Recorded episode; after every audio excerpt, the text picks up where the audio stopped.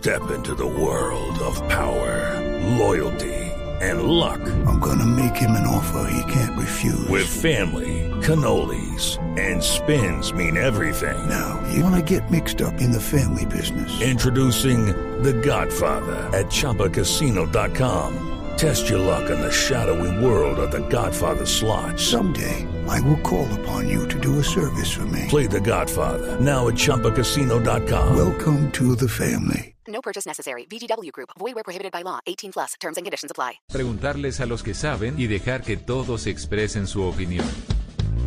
Cada noche encontraremos los ingredientes necesarios para las mejores conversaciones en Bla Bla Blue. La manera ideal de terminar el día y comenzar uno nuevo. Aquí comienza Bla Bla Blue. Conversaciones para gente despierta. En vivo, desde el estudio principal de Blue Radio, en Bogotá, Colombia. Aquí está Bla Bla Blue. Buenas noches. Muy buenas noches, bienvenidos. Estamos en vivo, 10 de la noche, 16 minutos. Muchas gracias por su sintonía. Siempre vamos de lunes a jueves, de 10 de la noche a 1 de la mañana. Siempre. En la primera hora, siempre invitados de lujo. Esta noche empezamos a calentar esta semana de eliminatorias con uno de los periodistas y narradores deportivos más queridos de Colombia que tenemos la fortuna de tener como compañero aquí en Blue Radio. Va a hablar hasta que se, se tironee, hasta que se le tironee esa lengua, yo creo que ahí va a empezar a despejar. Ya lo vamos a presentar. Y hoy, como todos los lunes, les tenemos historias que merecen ser contadas.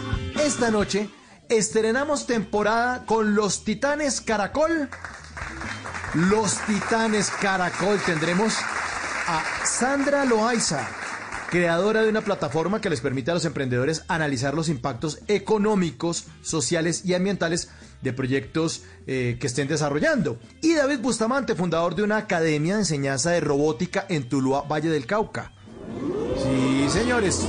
Academia de Robótica y Tuluá desde el Valle para el Mundo. Sí, señores, como nuestro operador Juan David Sanabria, que está ahí en el Control Master.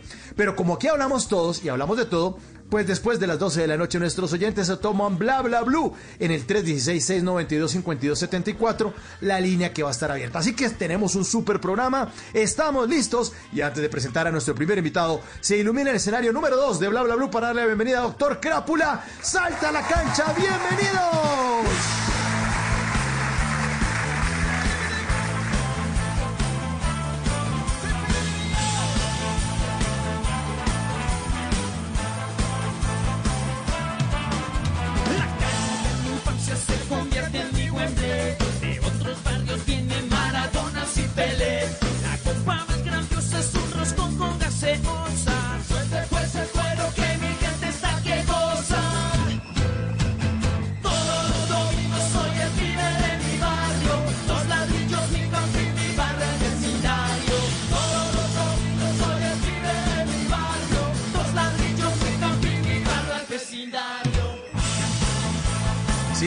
Quítense los sacos, las chaquetas y gírenla, gírenla, gírenla, que ya está listo nuestro invitado. Nuestro invitado de esta noche es un gran comunicador social, periodista, narrador deportivo, un gran pibe que al fútbol le mete más cabeza que el mismísimo Jerry Mina. Eso dicen por ahí. Así que recibamos con un fuerte aplauso al caballero de deportes, el señor Tito Puchetti. Bienvenido a Bla Bla Blue, señor. Buenas noches. Buenas noches, Mauro, a todos. Fuerte, fuerte, fuerte. Abrazo, de verdad. Muchas gracias por invitarme. Qué maravilla, qué honor. Qué honor poder estar aquí en Bla Bla Blue, uno de los mejores nombres de nuestra radio. Tremendo. Bla Bla Bueno. Blue. Tremendo. El honor es nuestro. Tito. Bueno, pero arranquemos, así, metámosle más cabezazos, metámosle el cabezazo, arranquemos hablando de lo que va a pasar este fin de semana. La selección Colombia sigue en su camino rumbo a Qatar 2022, enfrentando este viernes 13 a Uruguay en Barranquilla y el martes 17 a Ecuador en Quito. Transmisión, obviamente, por Blue Radio y el Gol Caracol. Hablemos de ese partido, ¿qué va a pasar? Yo estoy emocionado, tengo lista la camiseta ahí y me compré unas cervezas que no se imaginan, las tengo ya en la nevera listas. Muy bien, bien. El combo completico. Muy bien. Combo No, es un partidazo. Eh, sí, Uruguay es un equipo muy bueno. Vuelve a recuperar a Cavani. Va a tener a Suárez. Perdió a Valverde. Valverde es un jugador del Madrid que juega mucho. Le dicen pajarito. Valverde lo perdió por lesión. Y, bueno, es, es un partidazo porque Uruguay es uno de los grandes favoritos a clasificar. Ganó su primer partido contra Chile en medio de la polémica, perdió mal el segundo contra Ecuador en la altura de Quito. Dicen los amigos para, eh, uruguayos que les va también, les cuesta mucho el calor de Barranquilla. Vamos a ver, tenemos esa ventaja de ser locales, pero siempre Uruguay es un rival de cuidado, Mauricio. Oye, pero yo vi eh, como, como un reel pues de los, de los goles de Cavani. Uy, ese tipo es un artillero. Qué miedo, Tremendo. Cavani. No, y Suárez, Tremendo. mejor dicho. Y Suárez. Sí, sí, y Suárez. dos. El matador y el pistolero, los dos delanteros. El Pero bueno, nosotros también tenemos a Zapata, tenemos a Claro. Miguel, tenemos a Luis Díaz, tenemos a James. De lado y lado, eso va a estar difícil de lado y lado. Bueno, ¿qué, qué podría dañarle los planes a Carlos Queiroz con el equipo? O sea, ¿qué podría fallarle? Ya vimos lo No, de, pues lo en el fútbol lo hay tantas Falcao. variables. Sí, pero el de Sí, Falcao no. pues hombre, Falcao no era titular, pero viene de marcar un gol definitivo para no caer contra Chile en Santiago. Falcao es el goleador histórico de la selección Colombia, entonces siempre va a ser un tipo muy, muy importante. Colombia hoy tiene afortunadamente mucho talento en los diferentes lugares en el campo. Recuperamos a David Ospina. Hay una situación con Davinson Sánchez que va a ser papá. Entonces, al parecer va a llegar hasta el miércoles tarde, solo se va a entrenar eh, el jueves. Perdemos un hombre muy, muy pesado en la defensa. Jerry no fue titular en el más reciente partido con el Everton. De pronto necesitamos armar una nueva pareja centrales. Eso es lo que me preocupa por ahí. De resto, creo que es un, es un partido que se puede ganar. Bueno, vamos a ver qué pasa entonces con este par de partidos eh, de este fin de semana, este viernes. Arrancamos en todas- entonces con toda a estar ahí pendientes de la transmisión de Blue Radio. Ahí vamos a estar Colombia, Uruguay en Barranquilla y el martes 17 Ecuador. Ecuador nos espera allá en Quito, también transmisión por Blue Radio. Bueno, señor, pero hablemos ya de, de otras cosas, ya relajémonos un poco. Eh, hablemos, pero de, de- de otra alineación, de la suya. Eh, Tito, siempre me ha llamado la atención porque usted, usted, usted nació en Calamar, ¿no? Eh, Sí, señor. pero- Una metrópoli grande, esas ciudades grandísimas, de actualmente de 25 mil habitantes. Imagínense en el 70 cuántos tenía. Para unos 3000. Pero, pero también creció en, en Bucaramanga. Pero uno dice, Otra este es de lo. Sí, que otro petróleo. Pero gran, gran ciudad y muy, muy bella ciudad que nos están escuchando en este momento. Eh, pero eh, uno dice, ¿este es de los Puchetti de Bucaramanga? ¿O cómo es esa familia italiana? Eh, ¿Per No, qué? ¿Per qué? Sí, es una... No, es una familia que, que le tocó caminar mucho, que le tocó andar mucho por culpa de las guerras, ¿no? En el, en el siglo pasado llegó el abuelo, entró por Venezuela, llegó al norte de Santander, en el norte de Santander buscando un lugar encontró una señora como bien acomodada, de buena familia, se casó, los desheredaron por casarse con un italiano vago, le tocó ser a mi papá el, pobre de una familia acomodada porque era una señora chirriadísima del norte de Santander. Y pues se hizo mi papá eh, tipo berraco, salí- sacó adelante, tuvo su familia y por cosas de la vida le tocó ir a trabajar a Calamar a construir un puente sobre el canal del dique. Por eso yo molesto mucho, yo le digo a mis amigos, yo soy un hijo de puente porque nací en Calamar por culpa de esa construcción de mi papá.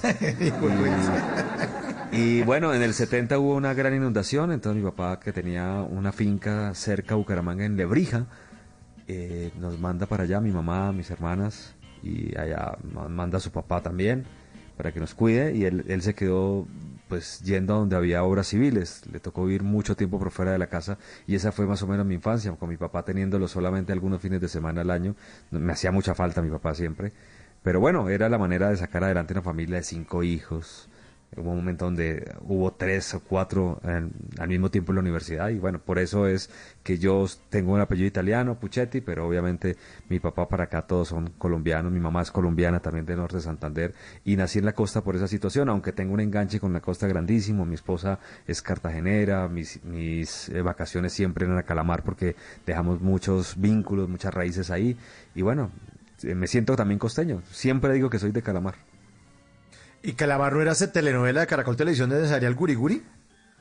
Es que ahí hay una confusión. Imagínense que Calamar se llamó una telenovela que, mm, que se dio en Caracol Televisión, pero la que se grabó en Calamar fue Música Maestro. Música Maestro, ¿se acuerda que era con Pacheco y Silvia de Dios y Yuldor Gutiérrez y era la famosa orquesta y que Pacheco era? Esa fue la que grabaron en Calamar. Calamar no fue grabada en Calamar, ¿se dan cuenta? Como las piedras de de Tunja, De que Tunja. no quedan en Tunja y todas esas cosas. Sí, Exactamente. sí. Oiga, es más, Tito, salí, a- ¿y usted salí le a la casa donde yo nací, por- porque en esa época no había hospitales ni nada, sí, sí, sí. Y hay una placa que les agradezco muchísimo por haber puesto esa placa. Yo de verdad eh, me conmovieron y salía y ahí salía la placa. Se venden helados en esa placa que, que había ahí donde yo nací. Ah, ¿usted pensó que era una placa? No, no, no, no. no. No, no, no, sí, una placa como. No me lo merezco, ¿no? En, es- en esta casa merezco, nació el ilustre No, no, no. eh.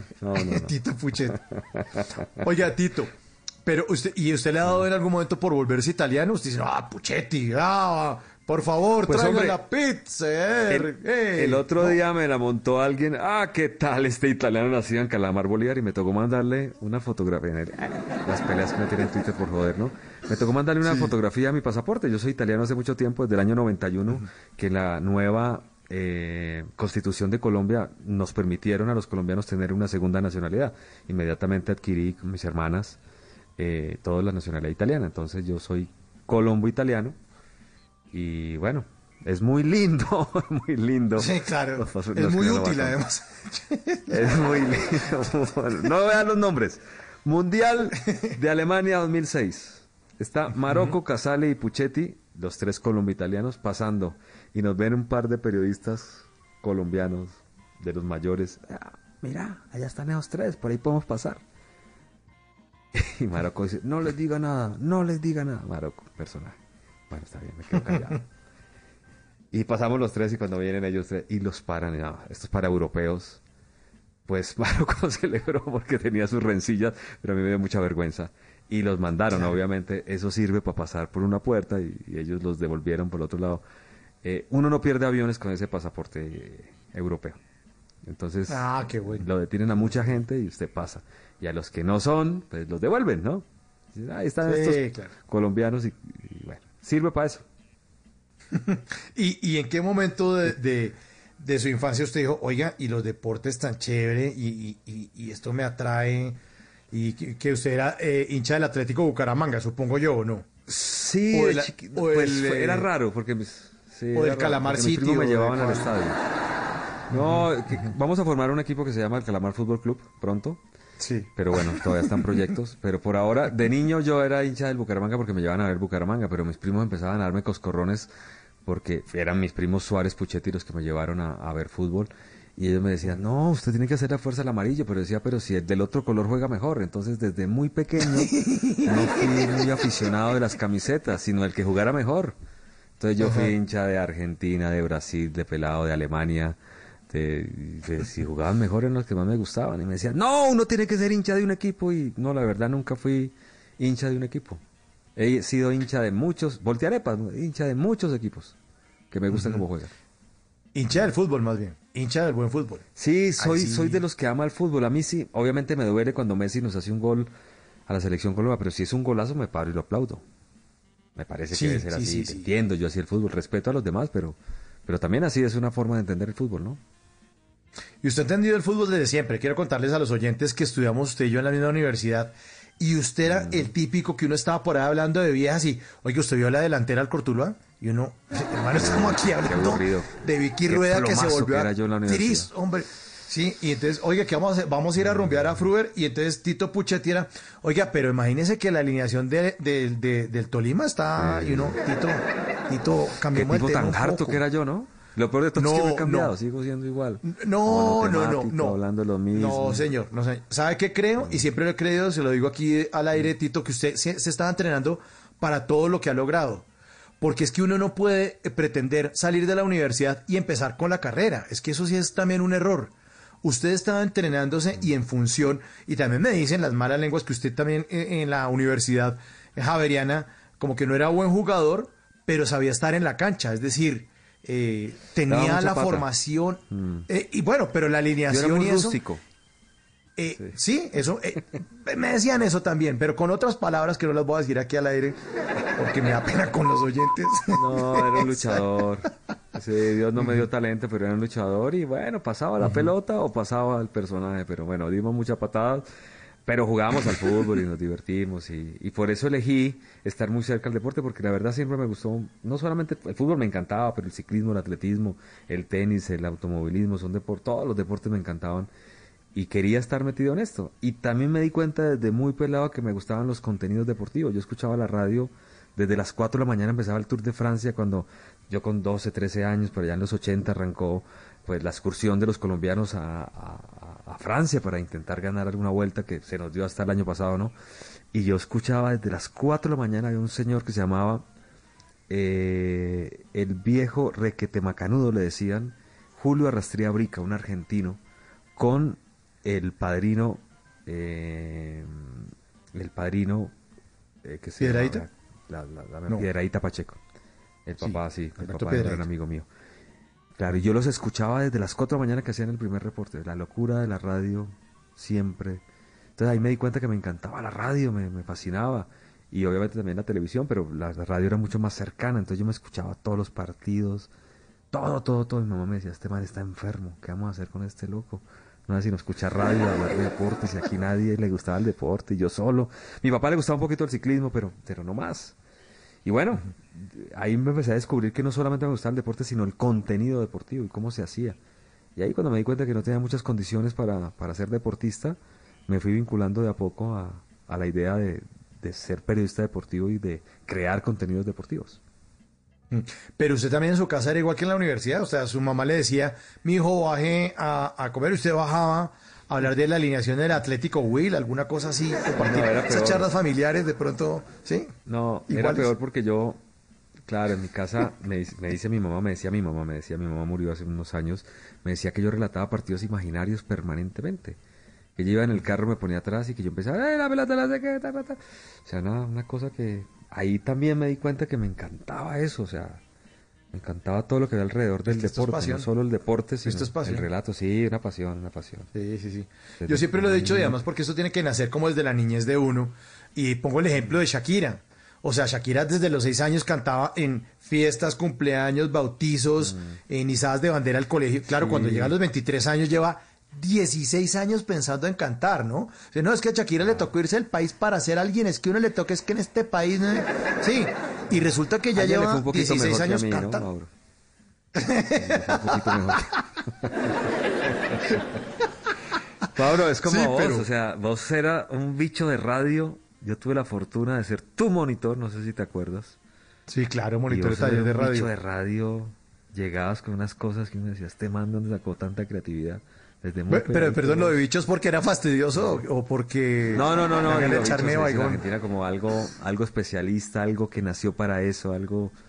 Y vos desde el humor y la radio, muy, muy, muy ligados. La mamadera. Y bueno, descubrimos es- nuestras vocaciones afortunadamente antes de salir, cuando nos estábamos formando en la universidad y desde antes. Sí. Eso es vital. Si hay un pelado que nos está escuchando, mire a ver qué, qué le gusta, ¿no? Y seguir ese instinto, esa vocación, ¿no? Sí, es desde ya. Es que uno no puede en serio esperar. a- y, le pregunto a uno, yo he tenido oportunidad de dictar clase también allá en la misma universidad donde nos graduamos, usted y yo. Y también les digo, ya, arranquen ya. Es que, ¿qué están esperando las prácticas a ver qué. No, no, no, eso es. Qué error. es No, sí, es un error, pasa, porque uno nos tiene pasa que... que. nos llegan a leer Sí, nos pasa. los practicantes y no saben leer. O sea, no saben leer cómo se debe leer en televisión o cómo modular al frente de un micrófono. Y deben llegar ya con esos conocimientos a veces. Me parece que, Sí, que es perder mucho tiempo si no llegan con esa técnica, por lo menos. Y a- además a coger cuerpo, ¿no? Y canchita un poquito, pues que no lo vean uno como tan débil y tan primíparo. Porque es que haciendo uno prácticas, vea, chino, ¿no? Que va, ¿cómo es que le dicen? Uno va a traer el- el- la caja de las barras, que son las barras de televisión. La caja de barras. La, la caja de barras. Aquí no la le que- hicieron eso, Dios mío. Uf, sí, sí, sí, sí, sí, era una mamadera de gallo. Todo el mundo siempre hace primiparadas en los trabajos, pero que uno va cogiendo, o sea, que le hagan una primiparada, pero que sepan que uno ahí como que funciona y que, y que siente pasión. Pero en algún momento Tito se imaginó que su carrera iba a terminar también ganándole también a muchos que en ese partidor del universitario de los años 90 se querían dedicar al periodismo deportivo, pero usted llega a Argentina, a canales importantes y además a poner la bandera allá donde nadie la ha puesto antes. Eso es, una, eso es un honor y es, un- y es histórico, pues. O sea, los demás vienen detrás, pero Tito estaba ya primero, pues. No, yo creo que fue suerte también, ¿no? Eh, es increíble El problema de los sueños es que se te pueden cumplir, ¿no? Y por eso hay que aprender a soñar y soñar muy bien. Porque mucha gente sueña algo y cuando lo consigue se le viene una sensación de vacío porque lo soñó mal. Y lo que quería tanto no era. Y cuando se subió allá donde quería estar, quería subir a una montaña porque creía ver desde ahí lo maravilla que era el mundo y después subió y se dio cuenta que no había tan lindo paisaje. Por eso es tan importante saber qué se sueña y a qué le apuesta uno. Y yo siempre quise ser conductor de Sports Center y, re- y trabajar en ESPN. O sea, fue una cosa, porque yo desde el primer Sports Center que vi gringo en Bucaramanga, en una, en una perubólica, ¿se acuerda de esas? No sé, de- no sé, Claro, los de ahora no saben, pero nosotros en los 80 nos tocó con, con Y 90. eh, antenas gigantes, sí, sí, sí, los 90.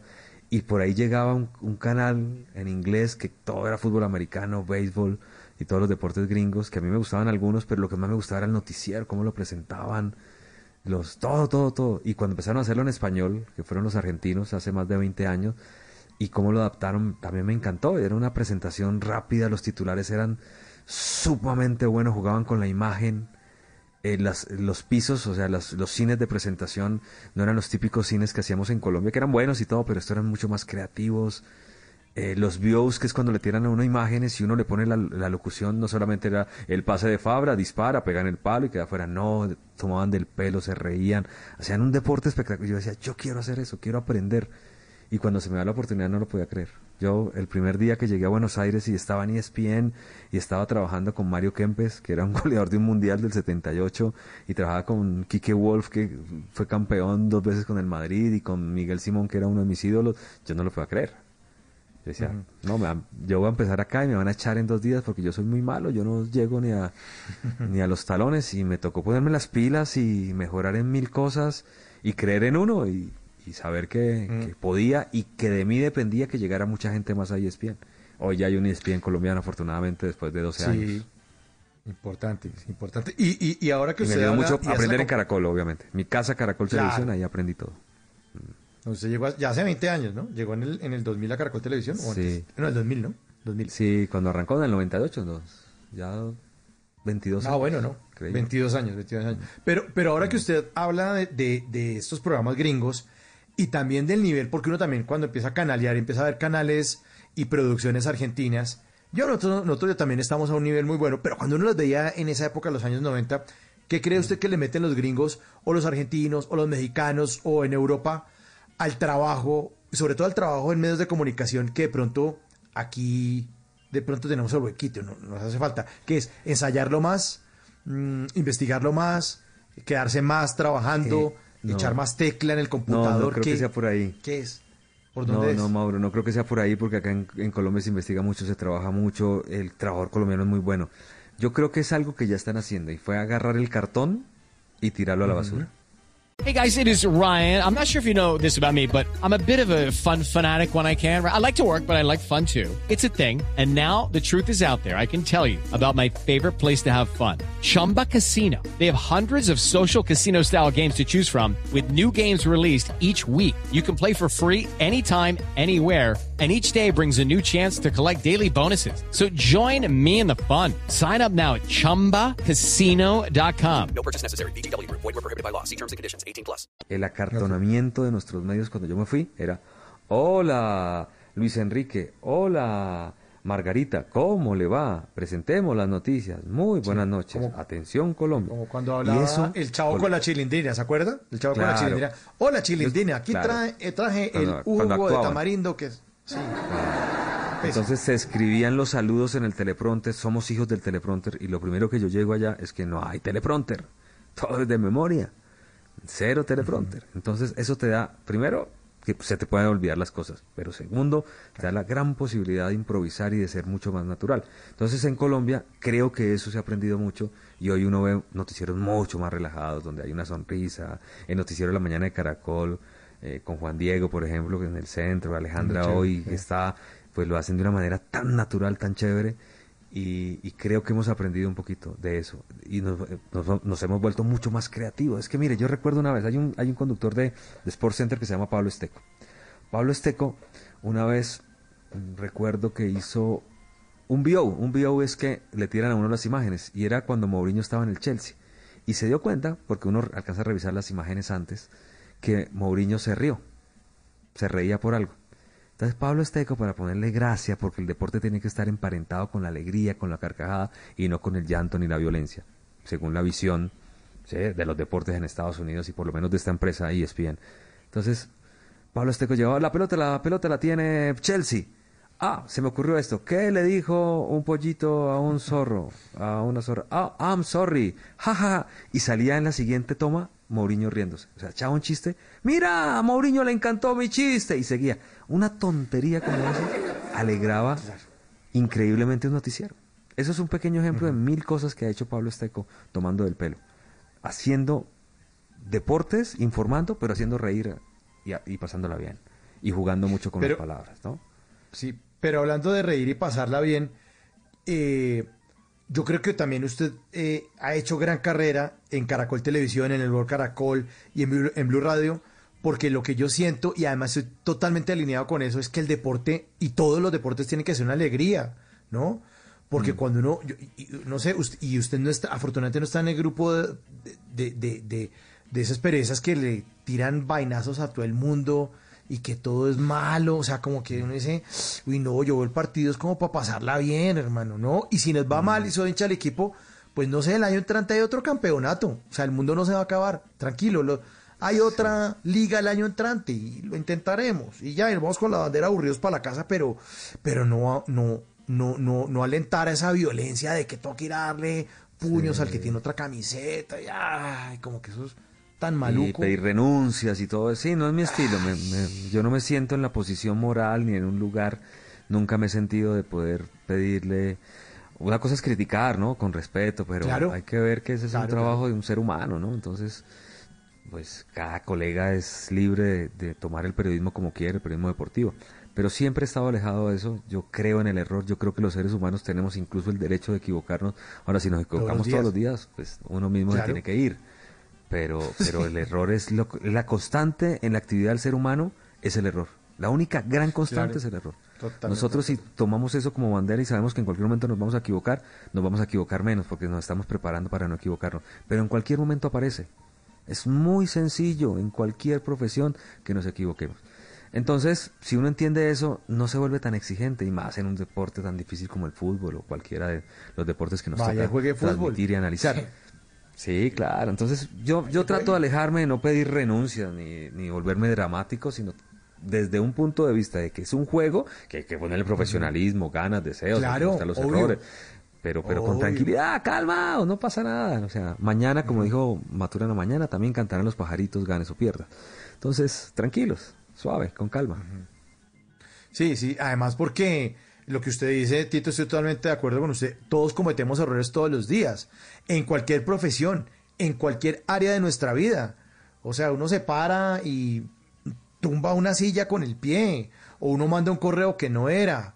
Eh, pero es que cuando usted dice cualquier cosa y ¡ay! le cae todo el mundo a darle y usted puede jugar de fútbol y además porque yo no sé, a mí el fútbol me parece uno de los deportes más jodidos. Yo sé que hay otros, sí, sí. Claro. Usted no estaba en una bicicleta seis horas, no, pero, pero es que el fútbol es muy Eh, Son difícil. duros, pero es que el fútbol se juega con los pies. Y es lo más, dicen que es lo más lejano que hay de la cabeza que lo maneja todo. Entonces, por ahí el baloncesto, el vóley son deportes que se acercan más a la perfección por eso.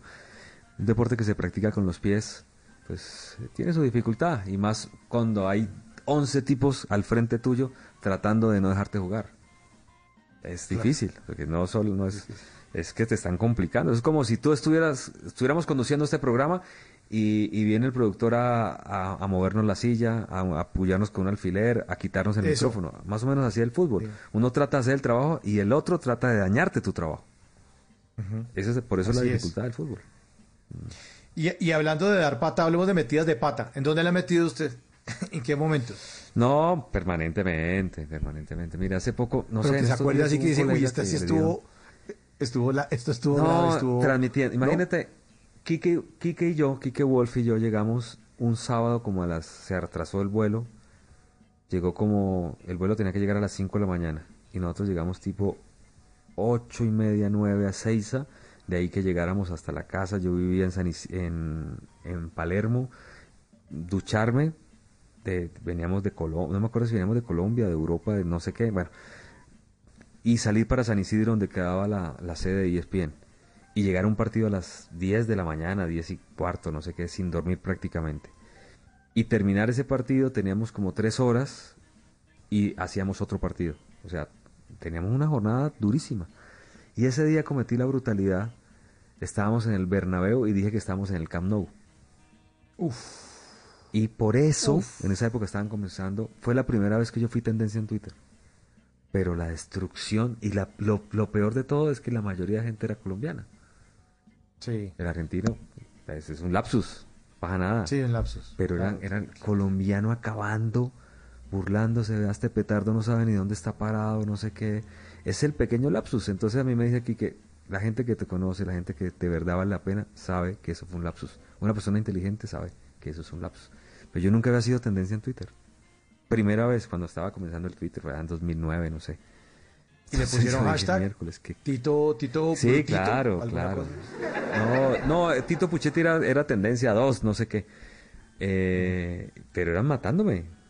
Que qué burro, Claro. que cómo representaba mal a Colombia, que no sé qué, qué tal y Pascual. Pero bueno, eso es, ahí, ahí me acostumbré a cómo es ahora con redes sociales. Antes tú te equivocabas y nadie te lo decía de manera tan rápida. Ahora sí, ahora es- te saltan a la yugular y inmediatamente cometes un... Y, sobre todo errores tontos, que son lapsus. Mire, mi mamá tenía cuatro, yo tengo cuatro hermanas, iba a nombrar a Patricia y decía Lucía.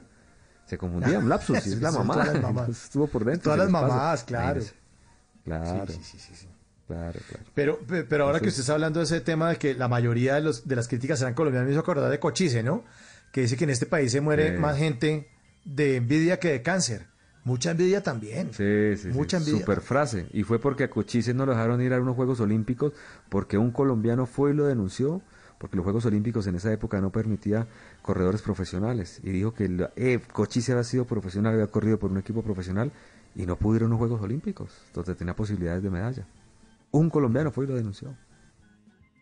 Increíble. Es increíble, increíble. E- Eso, ese tipo de Las eventos de los Juegos. Olímpicos, grandes frases colombianas, de estos de Juegos Olímpicos y de Mundiales, ustedes, los periodistas, eh, sobre todo en esta área de los deportes, tienen la oportunidad de estar en momentos históricos. Eso es envidiable.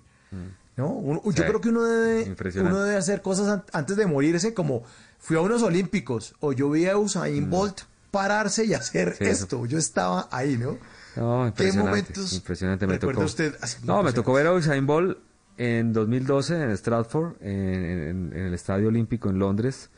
Eh, Pues ganar todas esas medallas de oro que ganó y cuatro años después otra vez en Río de Janeiro. Me tocó ver a Michael Phelps también ganar, nadando.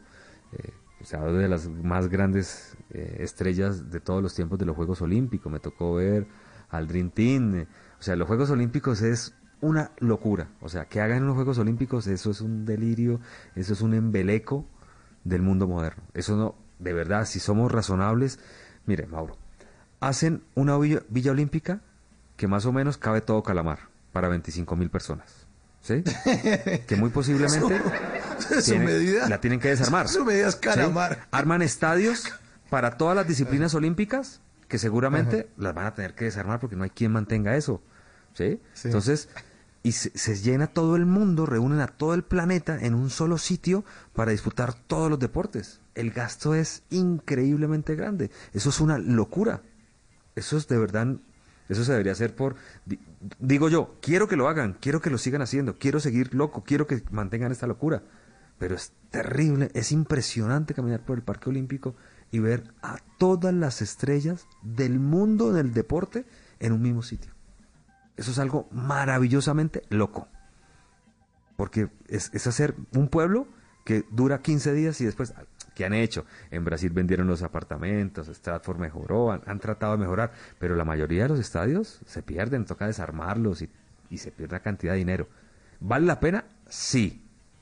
¿Llegaremos, se podrá mantener en el tiempo por una cuestión económica? No lo sé. Pero hay que aprovecharlos mientras dure. Es una maravilla los Juegos Olímpicos, de lo más grande que hay. Tito, ¿y qué tan cierto es que en los Juegos Olímpicos dice que eso es una tiradera, es que eso es un sexo allá porque se les alborotan las hormonas de- ah, Sí. No, se acaban los condones. Se acaban los- Eso Además es, que eso mire, es verdad, eso es verdad. Es, es, es muy sencillo. eh, están de las, esto que no suene sexista porque lo voy a hablar eh, de manera general, están los mejores cuerpos femeninos y masculinos del masculino, planeta. sí. Las personas de mejor fibra muscular de todo el planeta. No solamente en forma, para, para no caer en, el- en los típicos patrones de belleza, no. Son los, son los, los tipos mejor hechos los que logran mejor rendimiento en todo. Seguramente hasta en lo sexual. Entonces, están metidos ahí algunos 10 días, otros 12 días, cerca. Mire, mire esas ucranianas que están allá, dicen los brasileños. Vean esas colombianas que están allá, dicen los, no sé, los nigerianos. Mire, vamos a ver, tal, terminaron de competir. Eh, hay camas, hay condones que le dan la, la organización. Me gustas. Lo que se queda en la Villa Olímpica, lo que pasa en la Villa Olímpica se queda en la Villa Olímpica, qué sé yo. Y bueno, son jóvenes, la mayoría son jóvenes. Entonces es lo más normal que pase, ¿no? Sí, sí, sí. Y, y- y a propósito, hablando del tema, es verdad, qué pena que me salte así, pero tiene que ver con el tema. ¿Es verdad que con su esposa se llaman de cariño huevito? Eso tiene algo que... ¿no? Eso- No tiene nada que ver con la parte, no, somos muy tiernos, No. la verdad. Ah. Yo no tanto, mi mujer. No, había una caricatura, ¿se acuerdan de unos huevos borrachos? Que se emborrachaban y se caían se Ay. Yo sí. no sé si esa... Sí, que ¿se tomaban, tomaban tequila, que era lo que tomaban esos huevos. Tomaban tequila y no sé qué. Y mi mujer nunca se ha emborrachado en su vida, sino una vez se tomó un par de tragos y empecé a joderla yo con el huevito. Y quedó eso por la tomadura de pelo de los otros, una tontería. Mi mujer lo contó no sé de dónde. Es de una imprudencia esta muchacha, pero No, pues. se le quiere, se le quiere. Pero no tenía nada que ver con la Villa Olímpica ni nada de ese tipo de... de- No, no, no, no, Totalmente, estamos hablando de otro No, tema no, afortunadamente no tiene nada que ver con eso. Tito, Tito, hoy, hoy en eh, Bla Bla Blue, ahora después de las eh, 11 de la noche, después de Voces y Sonidos, tenemos historias que merecen ser contadas. Hoy arrancamos con los Titanes Caracol. Pero hablando de este tema, ¿no? sí, que cracks. Y tenemos un par, no son lo máximo. Sandra Loaiza, que es creadora de una plataforma que les permite a los emprendedores analizar los impactos económicos, sociales y ambientales de los proyectos. Y tengo a David Bustamante, que es fundador de una academia de enseñanza de robótica en Tuluá Valle. Imagínense uno en Tuluá aprendiendo robótica. Eso, estamos a la altura. No, es que hay gente maravillosa. Hay gente muy, muy grosa, como dicen, muy importante en Colombia. Y con un poquitico de ayuda y que los miremos, y qué linda esa campaña que hace Caracol y Blue Radio, eh, Caracol Televisión y Blue Radio, de, de- de impulsar a esta gente. Qué, qué bien, Sí, qué, bien, qué, titanes. qué cracks que son. Los tendremos. Bueno, pero hablando de esas historias que merecen ser contadas, ¿qué historia usted tiene que merece ser contada? Y que de pronto no, no la ha contado todavía. Y a ver, qué historia. Yo, lo que pasa es que yo casi lo cuento todo, básicamente. Pero no, a ver, historias que yo quiera contar en este momento, que yo no lo haya blanqueado, como se dice.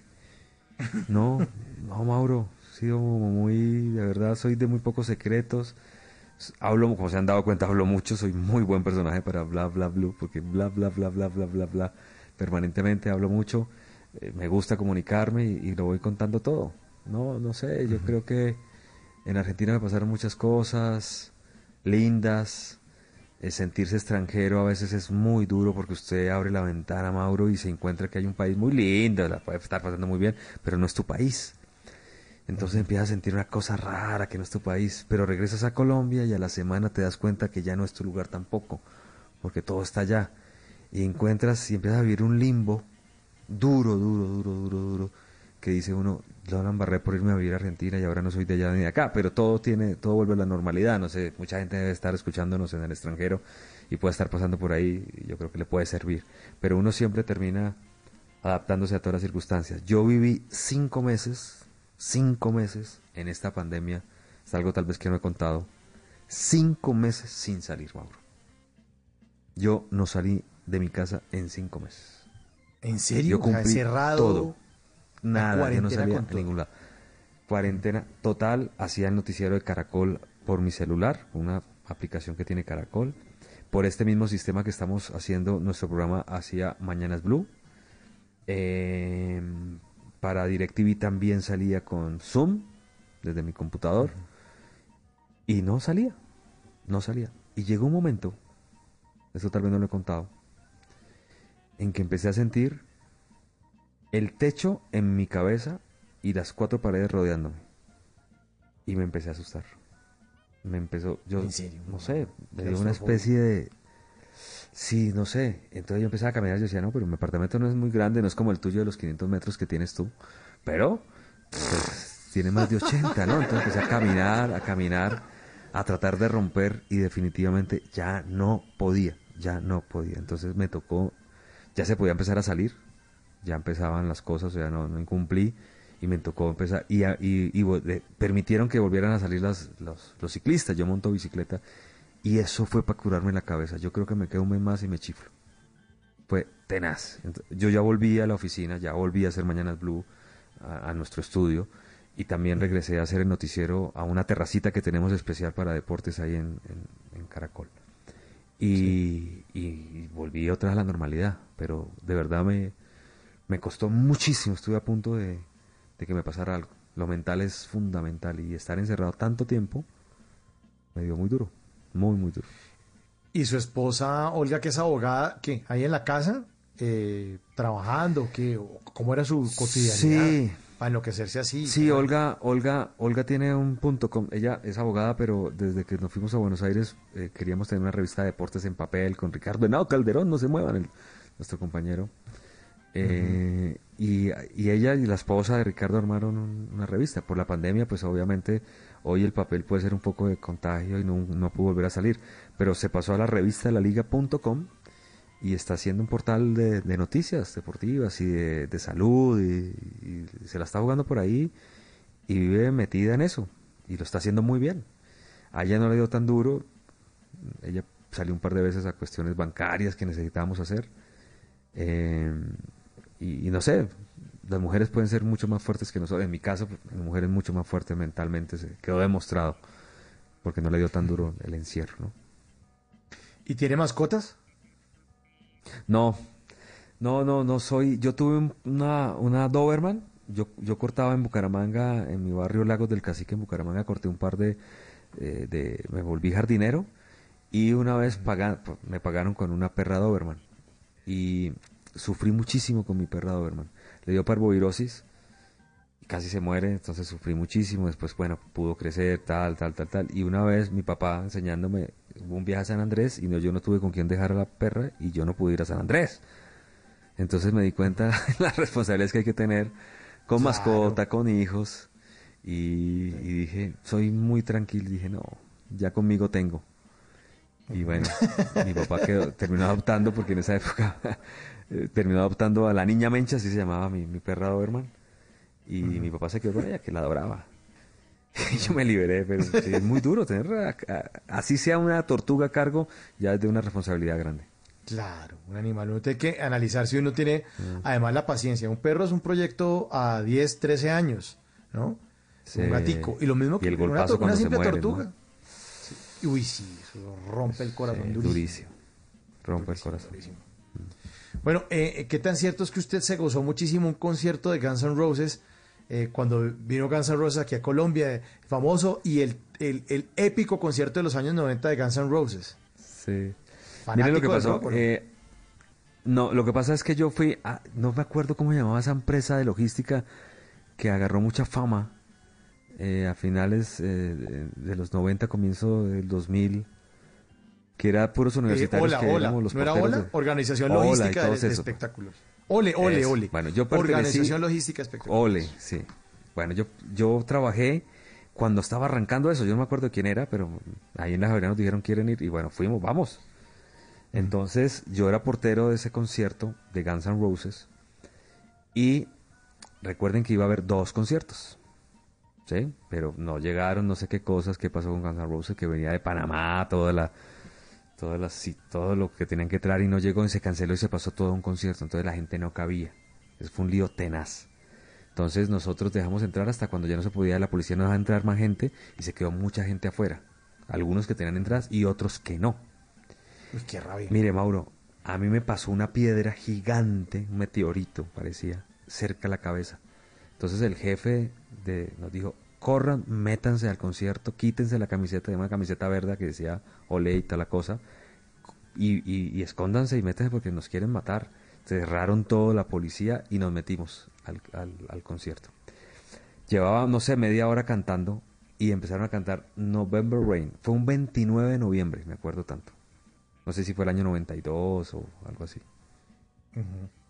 Y, o un poquito más, no, no recuerdo, pero fue el 29 de noviembre. Y apenas empiezan a cantar November Rain, empieza a llover. Entonces yo dije, nada, nada, ah, esto es un...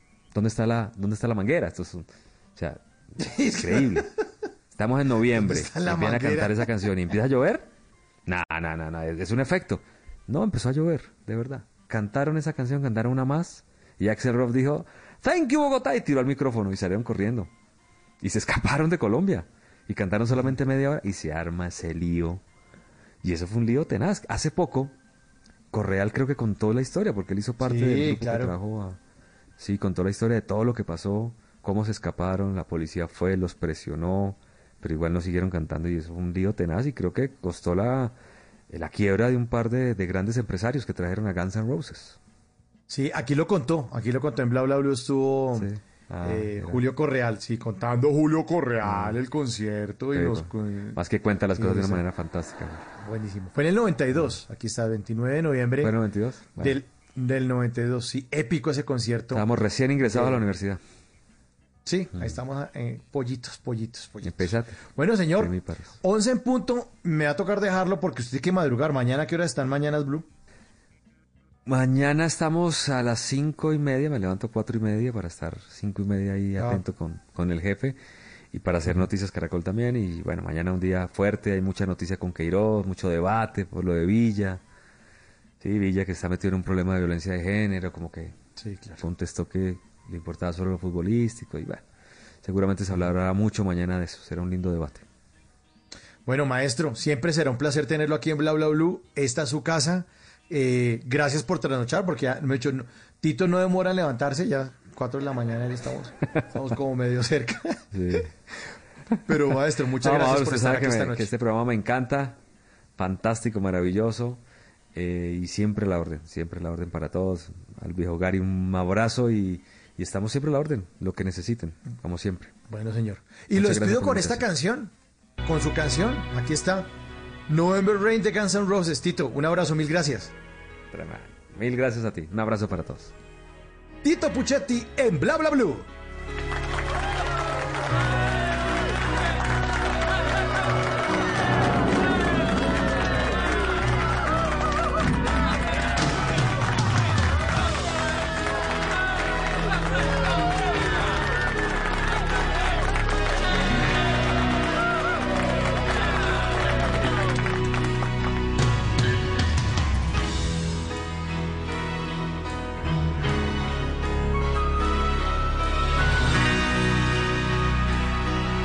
La noche, dos minutos. Ya viene Javier Segura con voces y sonidos, la actualización de las noticias de Colombia y del mundo. Y después de voces y sonidos, hoy es lunes de historias que merecen ser contadas. Tendremos un par de titanes caracol para que ustedes escuchen sus historias, de esas historias de colombianos que, hombre, no critican, no señalan, sino dicen, yo qué voy a hacer por este gran país que tenemos nosotros. Ya regresamos, esto es Bla Bla Blue.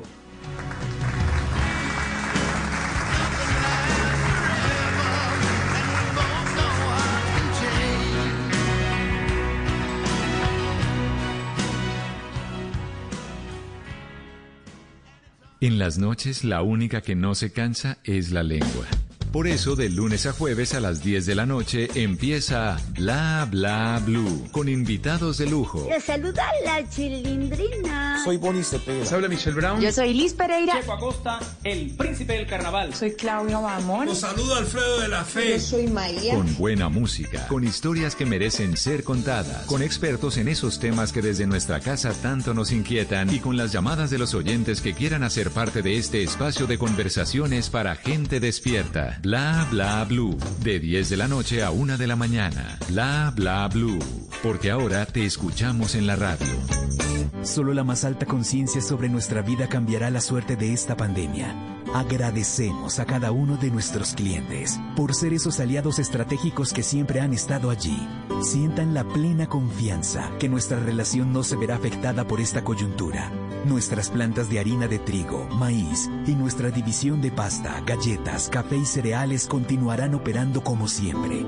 En todo momento estaremos dispuestos a garantizar un excelente servicio. En Organización Solarte, trabajamos pensando en usted. Crear nuevas alternativas para brindar salud integral a quienes más lo necesitan merece un reconocimiento. Soy Daniel Pineda. En la Fundación Ana Cecilia Niño buscamos salvar vidas mediante la prevención de enfermedades relacionadas con el asbesto. Vota ya por tu Titán en www.titanescaracol.com y conoce sus historias en las emisiones de Noticias Caracol. Titanes Caracólico Salud, el país que soñamos. Estás escuchando Blue Radio. Es momento de descansar y prepararte para hacer de mañana un día extraordinario. Banco Popular. Hoy se puede, siempre se puede. Para ti, que has dedicado tu vida a enseñarnos y a brindarnos tu conocimiento, hoy te decimos gracias, profe. Con nuestra nueva oferta Zafiro del Banco Popular, llena de beneficios en nuestros productos Cuenta para ahorrar, CDT, Casa Ya y muchos más. Gracias, porque cada día nos enseñas que hoy se puede, siempre se puede. Banco Popular. Somos Grupo Aval. Vigilado Superintendencia Financiera de Colombia. Voces y sonidos de Colombia y el mundo en Blue Radio y bluradio.com, porque la verdad es de todos. Ya son las 11 de la noche y 5 minutos. Soy Javier Segura y esta es una actualización de las noticias más importantes de Colombia y el mundo en Blue Radio. El presidente de Perú, Martín Vizcarra, aceptó este lunes la decisión del Congreso de su país que lo destituyó de la jefatura de Estado por incapacidad moral y anunció que abandonará de inmediato el Palacio de Gobierno. Vizcarra trinó hace pocos minutos el siguiente mensaje. Querido pueblo peruano, durante esos dos años y ocho meses de gobierno, ustedes han sido mi mayor soporte y fortaleza. Juntos construimos este camino a pesar de la adversidad. Me voy con la conciencia tranquila, la frente en alto y el deber cumplido hasta otra oportunidad, indicó el eh, presidente saliente Martín Vizcarra. Entre tanto, aumenta la concentración de manifestantes en cercanías al edificio del Congreso en la ciudad de Lima. La policía ya está en la zona. Esta es una noticia que continúa en desarrollo. 11 de la noche y 6 minutos, la Fiscalía informó a la Corte Constitucional que desde el año 2006 a la fecha, la Fiscalía ha abierto cincu- cin- 5.646 procesos por aborto, es decir, al mes en promedio el ente acusador abre 33 investigaciones por este delito. Silvia Charri.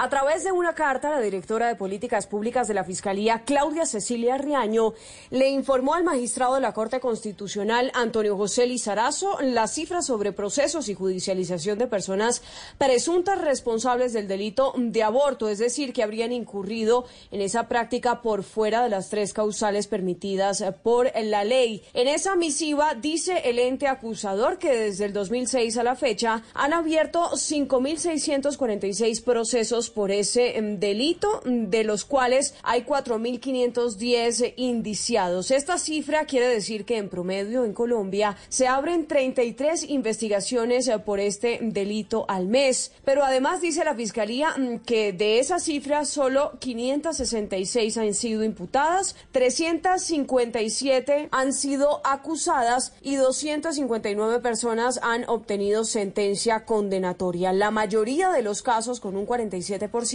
terminan en archivo. Los departamentos que registran mayor número de casos son Bogotá en primer lugar, en la ciudad capital, eh, seguida por Valle del Cauca, Santander, Antioquia, Tolima y Bolívar. 11 de la noche y 8 minutos. eh, no fue aprobada la propuesta para tumbar el artículo sobre libre remoción de registradores tanto en Bogotá como departamentales, delegados seccionales, entre otros. Michel Quiñones. Las comisiones de Senado y Cámara no aprobaron la propuesta de tumbar el artículo sobre libre remoción de los registradores en Bogotá, departamentales, delegados seccionales de registro civil y la identificación delegados seccionales en lo electoral, registradores especiales municipales y auxiliares del Estado civil. Una de las que adelantó la propuesta fue la senadora Angélica Lozano. ¿Qué hace un registrador municipal para ver qué cargo de confianza es indispensable? No tienen poder nominador, no ordenan el gasto, no declaran las elecciones de ninguna persona, Tienen una facultad sancionatoria respecto de los jurados de votación que son particulares, particulares, si no llegan a tiempo. El registrador Alexander Vega dijo que se habla de libre remoción y no de libre nombramiento y que es para profesionalizar a la registraduría. Dice que no se va a nombrar gente y que se debe sacar salvo que sea por confianza o por actos de corrupción. En medio de la discusión, la oposición se salió del debate.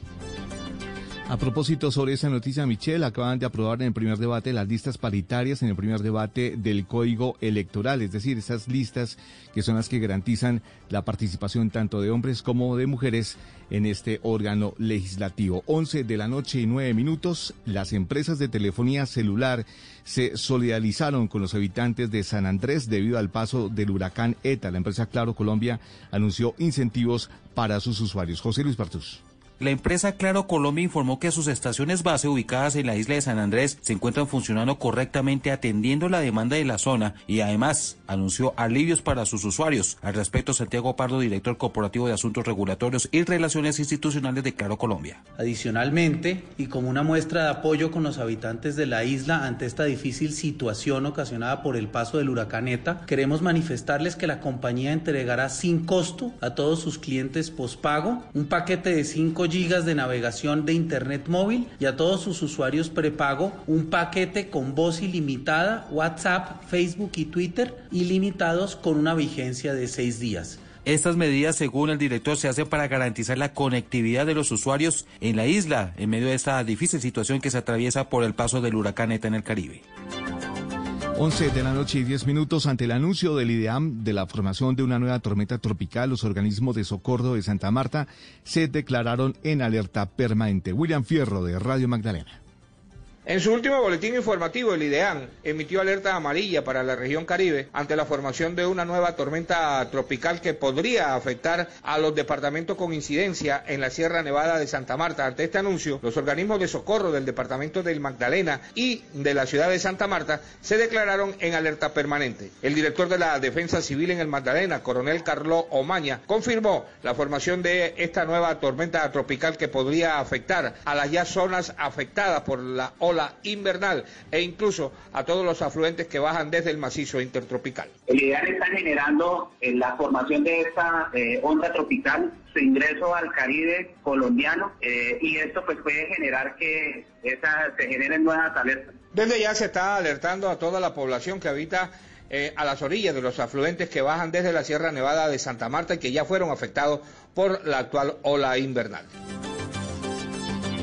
11 de la noche y 11 minutos. Hay noticia en desarrollo porque Teta es el vigésimo noveno sistema que alcanza la categoría de tormenta en el Atlántico durante este año 2020, rompiendo el récord anterior de 28 sistemas ocurrido en el año 2005. Está informando a esta hora el Centro Nacional de Huracanes de los Estados Unidos. La ampliación de esas y otras noticias en blurradio.com y en Twitter en arroba blurradioco. Sigan en sintonía con bla bla blue. Conversaciones para gente despierta. Este viernes. Gol. Juega. Gol. Mi selección Colombia. La pasión del balón, alegría del gol. En Blue Radio está lo que te hace gozar. La bandera es unión, selección es pasión. Sufrir es emoción.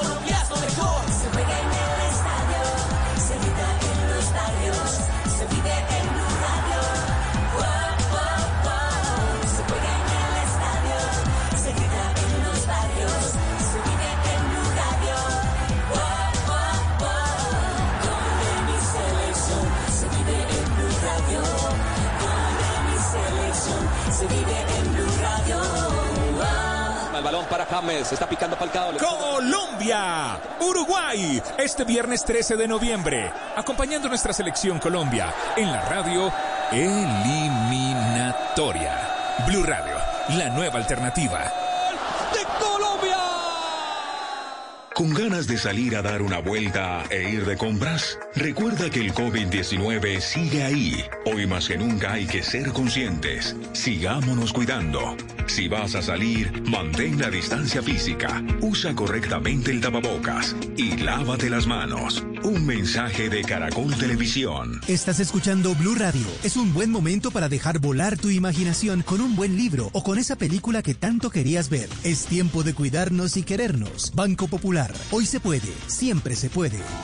Para ti, que eres parte de la generación que lo merece todo, que nos viste crecer y nos llenaste de inspiración, tenemos la oferta Diamante del Banco Popular para pensionados, que te acompaña y te permite alcanzar todos tus propósitos. Visita nuestras oficinas y solicita tu cuenta Diamante, CDT, Presta Ya, tarjeta de crédito Diamante, Casa Ya y disfruta de todos los beneficios que tenemos para ti.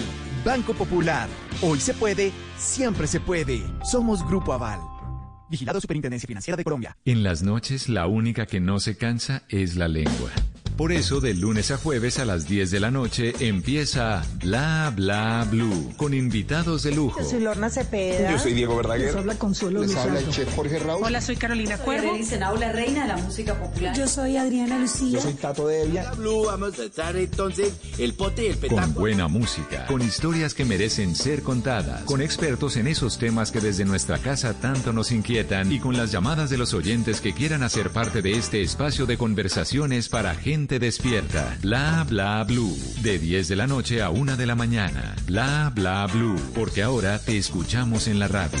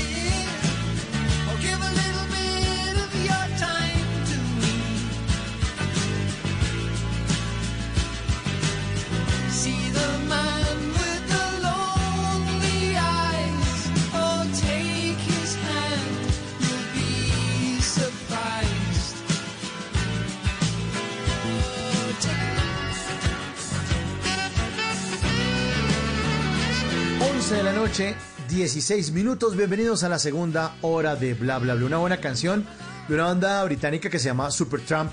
Y la canción se llama Give a Little Bit, como dame un poquito, dame un poquito. De eso vamos a hablar, de dar un poco, de Give a Little Bit de tu amor, dame un poquito de tu amor. Porque hay colombianos que están convencidos de que este país no se puede construir destruyéndolo.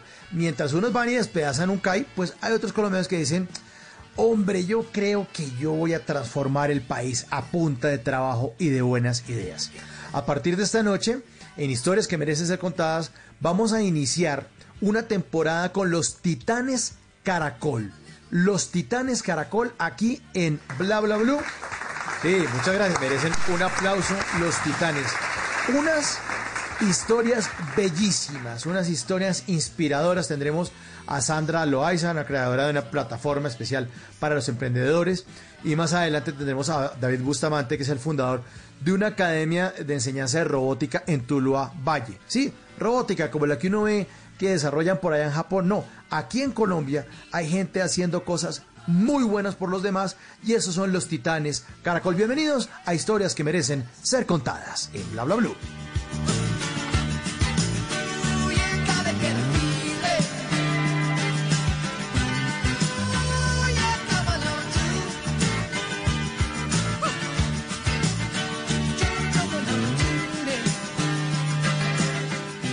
Desde hace algunos años, el canal Caracol ha desarrollado sus famosos Titanes Caracol. Cada uno de ellos tiene un relato fascinante, una vida que vale la pena recordar, una historia que merece ser contada. Sandra Loaiza es la primera invitada de esta noche. Es creadora de una plataforma que les permite a los emprendedores analizar los impactos económicos, sociales y ambientales de sus proyectos.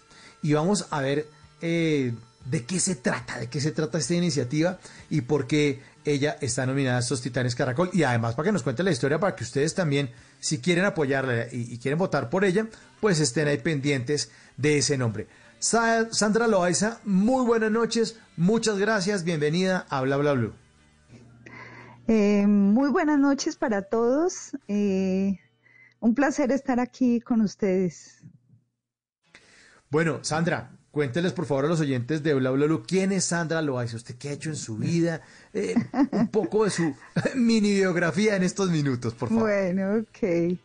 Bueno, eh, Sandra Loaiza es una mujer orgullosamente pereirana, risaraldense. Eh, pues soy como muchas mujeres de este país, soy, soy esposa, soy madre de un joven de 27 años y, y pues fui, gracias a la educación pública de este país, me, me pude convertir en, en profesional. Mm, Actualmente me desempeño como docente universitaria, es una actividad que amo muchísimo. Y me convertí también en, emprende- en emprendedora social porque mm, entendí que, que era necesario hacer una apuesta por los jóvenes de este país. ¿Y qué le inspiró, Sandra, a usted? ¿En qué momento dijo, hombre, los, los jóvenes necesitan una ayuda? ¿Qué vio? ¿Qué, qué, qué, qué activó eso dentro de su corazón? Mira, mm, hay como dos circunstancias que fueron muy detonantes para, para convertirme en, en- en- en- en, digamos, en, en emprendedora social, pues que es lo que, de- así defino, digamos, lo que hago actualmente. Mm, por un lado, pues yo trabajé muchos años con empresarios. eh, eh, yo trabajé en el sector privado en, en- aquí en Risaralda y pues le ayudé a mucha gente a, generar valor, ¿cierto? A, crear riqueza económica a través de las empresas.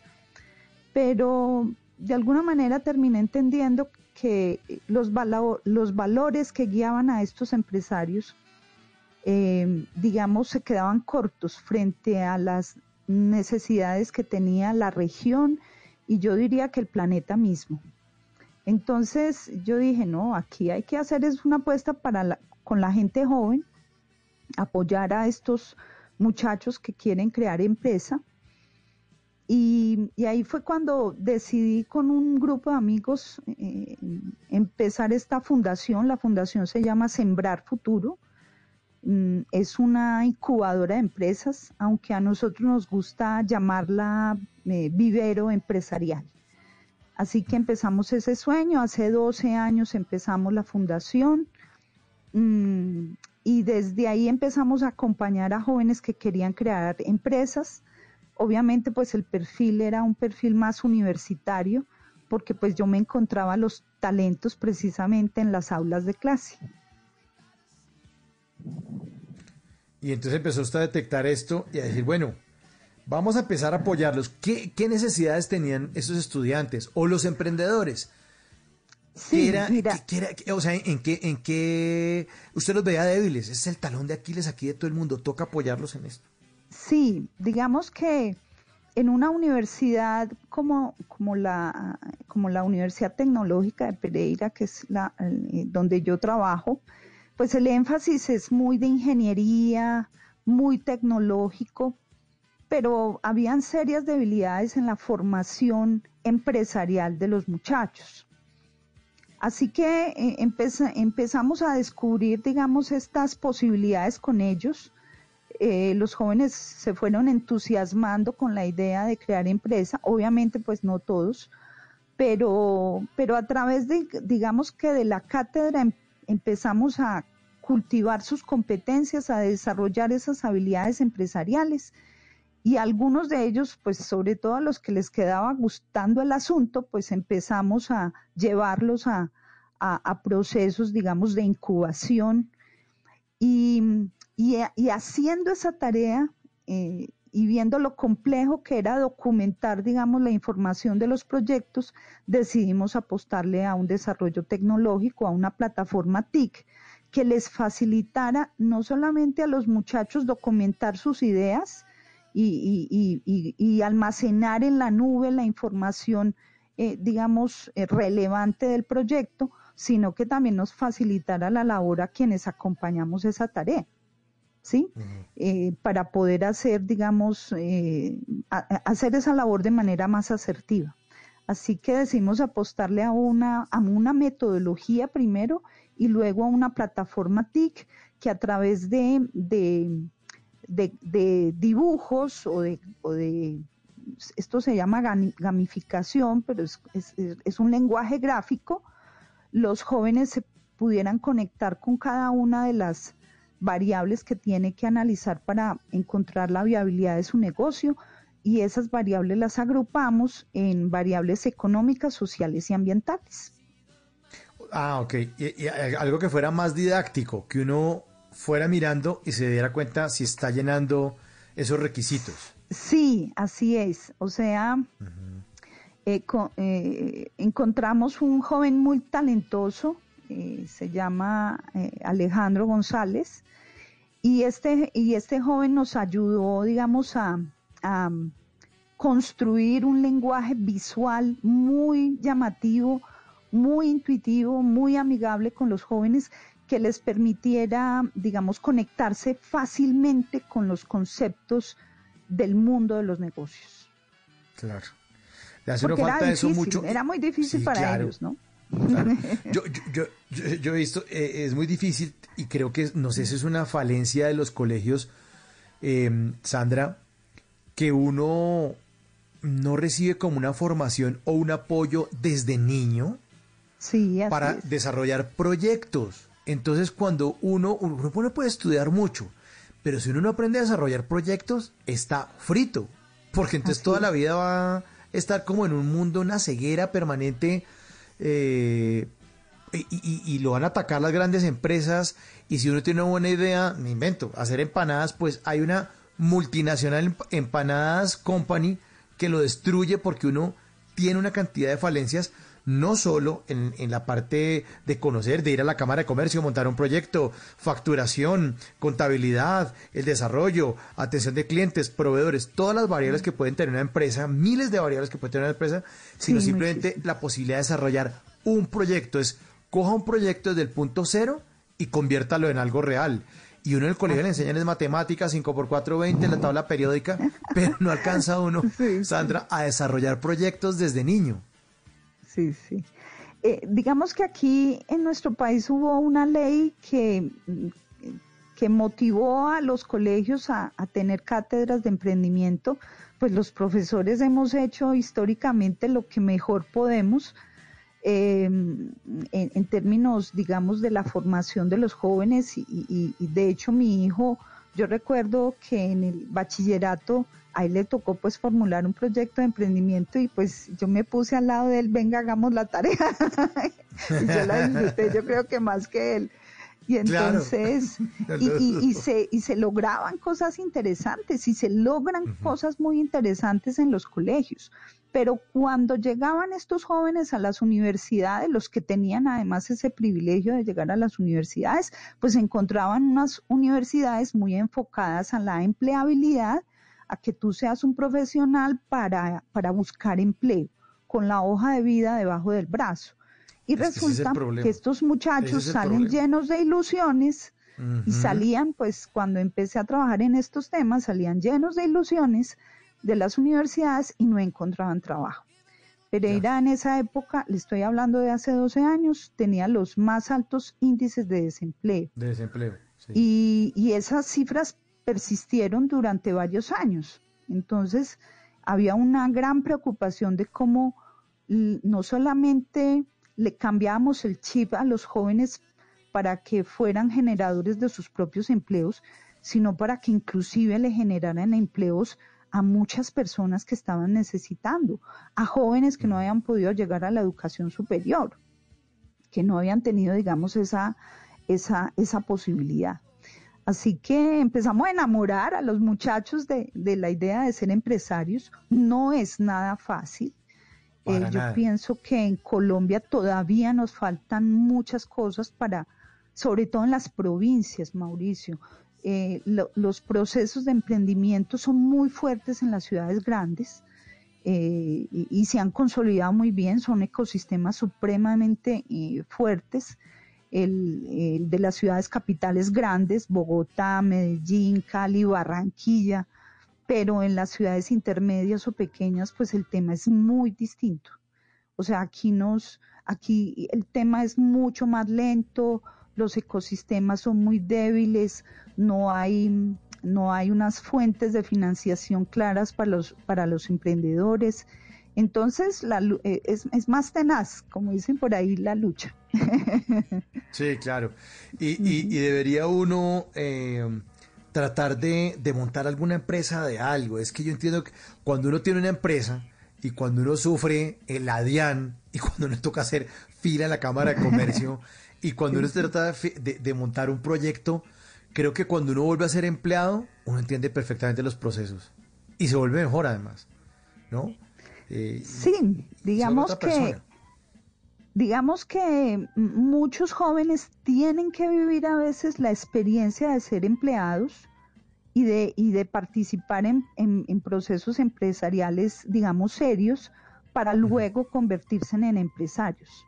Pero hay unos que la traen, o sea, tienen el chiva ahí, la traen y les gusta la independencia y les gusta la autonomía, digamos, también económica y la expectativa de, de- de- de crear valor y, y dentro de la creación de valor está el valor económico, eso no está mal, todo lo contrario, yo pienso que está bien. Eh, lo importante es que lo hagamos sin, eh, digamos, sin afectar a la sociedad y sin eh, impactar negativamente el medio ambiente. Yo creo que ahí los jóvenes tienen una misión clara, es una misión distinta a, a otras generaciones y es que tenemos que crear empresas sostenibles que estén alineadas con los, con los ODS, que son los objeti- Objetivos de Desarrollo Sostenible, y, y deben, digamos, velar por, por generar, digamos, desarrollo social, o sea, eh, que, la, que la sociedad mejore y que se minimicen, ojalá pues eh, contribuyan positivamente a la sostenibilidad ambiental. Pues qué bueno. La plataforma se llama Crea, ¿no? Eh, Realmente se llama, el nombre es más largo, pero pues lo hemos abreviado como CREA SBM, ¿no? Crea. Crea, modelos de negocios sostenibles o su versión en inglés, entonces por eso la llamamos CREA SBM, pero pues para Titanes la, la dejamos CREA. Crea. Y, y- y cualquier persona que nos esté escuchando en este momento o que quiera recomendar a un familiar, un amigo, ¿cómo pueden acercarse a esta plataforma? ¿Cómo pueden utilizarla? Eh, Ok. ¿Cómo bueno, funciona? te cuento, Mauricio. En este momento la plataforma todavía no está abierta a público en general. Cuando la diseñamos originalmente, lo hicimos pensando en satisfacer una necesidad que tenía la incubadora de empresas, Sembrar Futuro. Y lo hicimos pensando en eso, en una necesidad, digamos, muy puntual que teníamos nosotros de poder documentar los proyectos de los jóvenes y facilitar el acompañamiento. Y en el proceso nos dimos cuenta de que esto pues podía ser usado por universidades, por colegios, por entidades de fomento al, al- al emprendimiento.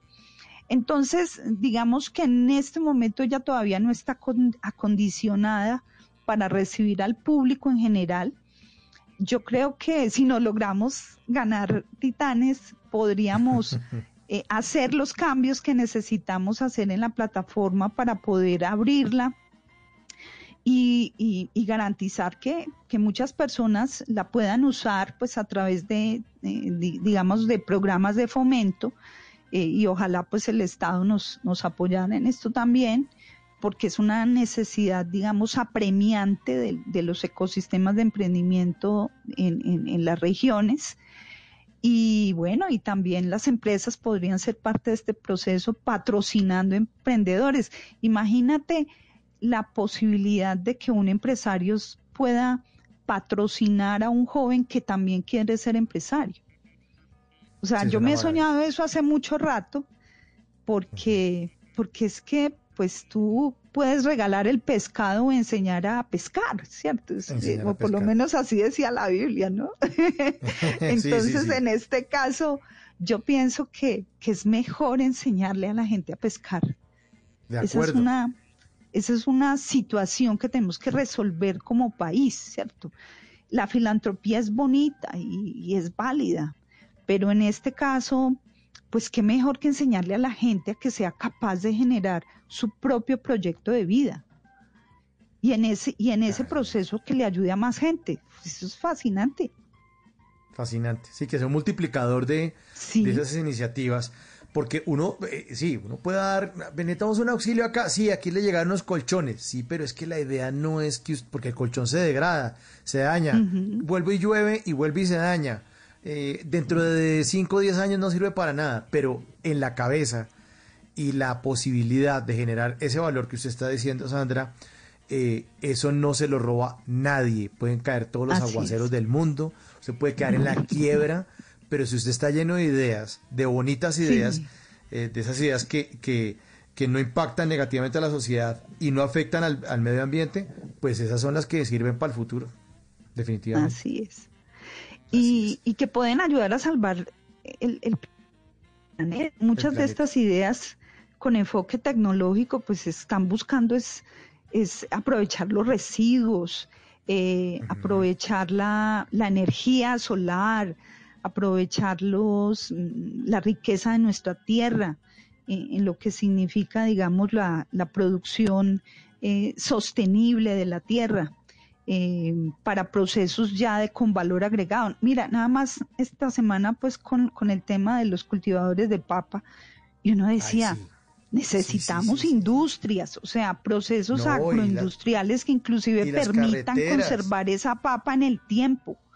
O sea, No, y, que, que- y la infraestructura también, Sandra, están también todos los cultivadores de banano y todo eso en la costa varados porque, porque las carreteras no pueden salir. Entonces, estamos también Ah, sobados sí, por ese sí, lado. claro, necesitamos, pero mira que los municipios, es que, es que si yo fuera alcalde de una ciudad, yo le apostaría al, em- al desarrollo empresarial, porque es que finalmente somos las empresas las que pagamos impuestos y con los impuestos se hacen las carreteras, se, se, se- se genera el desarrollo. O sea que, que es un círculo virtuoso en este caso que funciona muy bien. Esta relación entre, entre universidades, pues hablando de- de- de- de ese nacimiento empresarial en las universidades, con, con em- otras empresas y con el Estado. O sea, somos una triada muy interesante. Así es, así es. Bueno, esto como es un toma y dame y como usted necesita Sí. de pronto abrir su, su, su, su plataforma Crea para la gente y dice Sí, que sí. si de pronto se gana estos titanes, pues que vote la gente entonces y entre todos nos ayudamos. ¿En dónde pueden votar para elegirla a usted como ganadora de esta, de esta convocatoria de los titanes Caracol, Sandra? Así es, Mauricio. Mira, eh, el, formato Titanes eh, nos invita a votar a través de www.titanescaracol.com. Em, digamos que a la gente le, eh, el formato le pide eh, tener un correo electrónico y crear una contraseña pues que la gente pueda recordar fácilmente. Em, una vez esté registrada la persona, pues ahí hay un trámite, pero una vez esté registrada la persona, em, una vez ingresan, inmediatamente pues aparecen todas las categorías y pues gracias a Dios nuestra categoría es la primera, la categoría de tecnología y conectividad. Y pues yo tengo el privilegio de ser la única mujer en el grupo y tengo una blusa roja muy llamativa, así que me ubican visualmente muy fácil. Entonces espero que me acompañen en este sueño. Soy una titán de tecnología. Las mujeres en nuestro país que eh, llegan a- a- a- al área de tecnología no son no somos tantas, realmente somos pocas. Así que pues esta titán sí necesita mucho de los votos.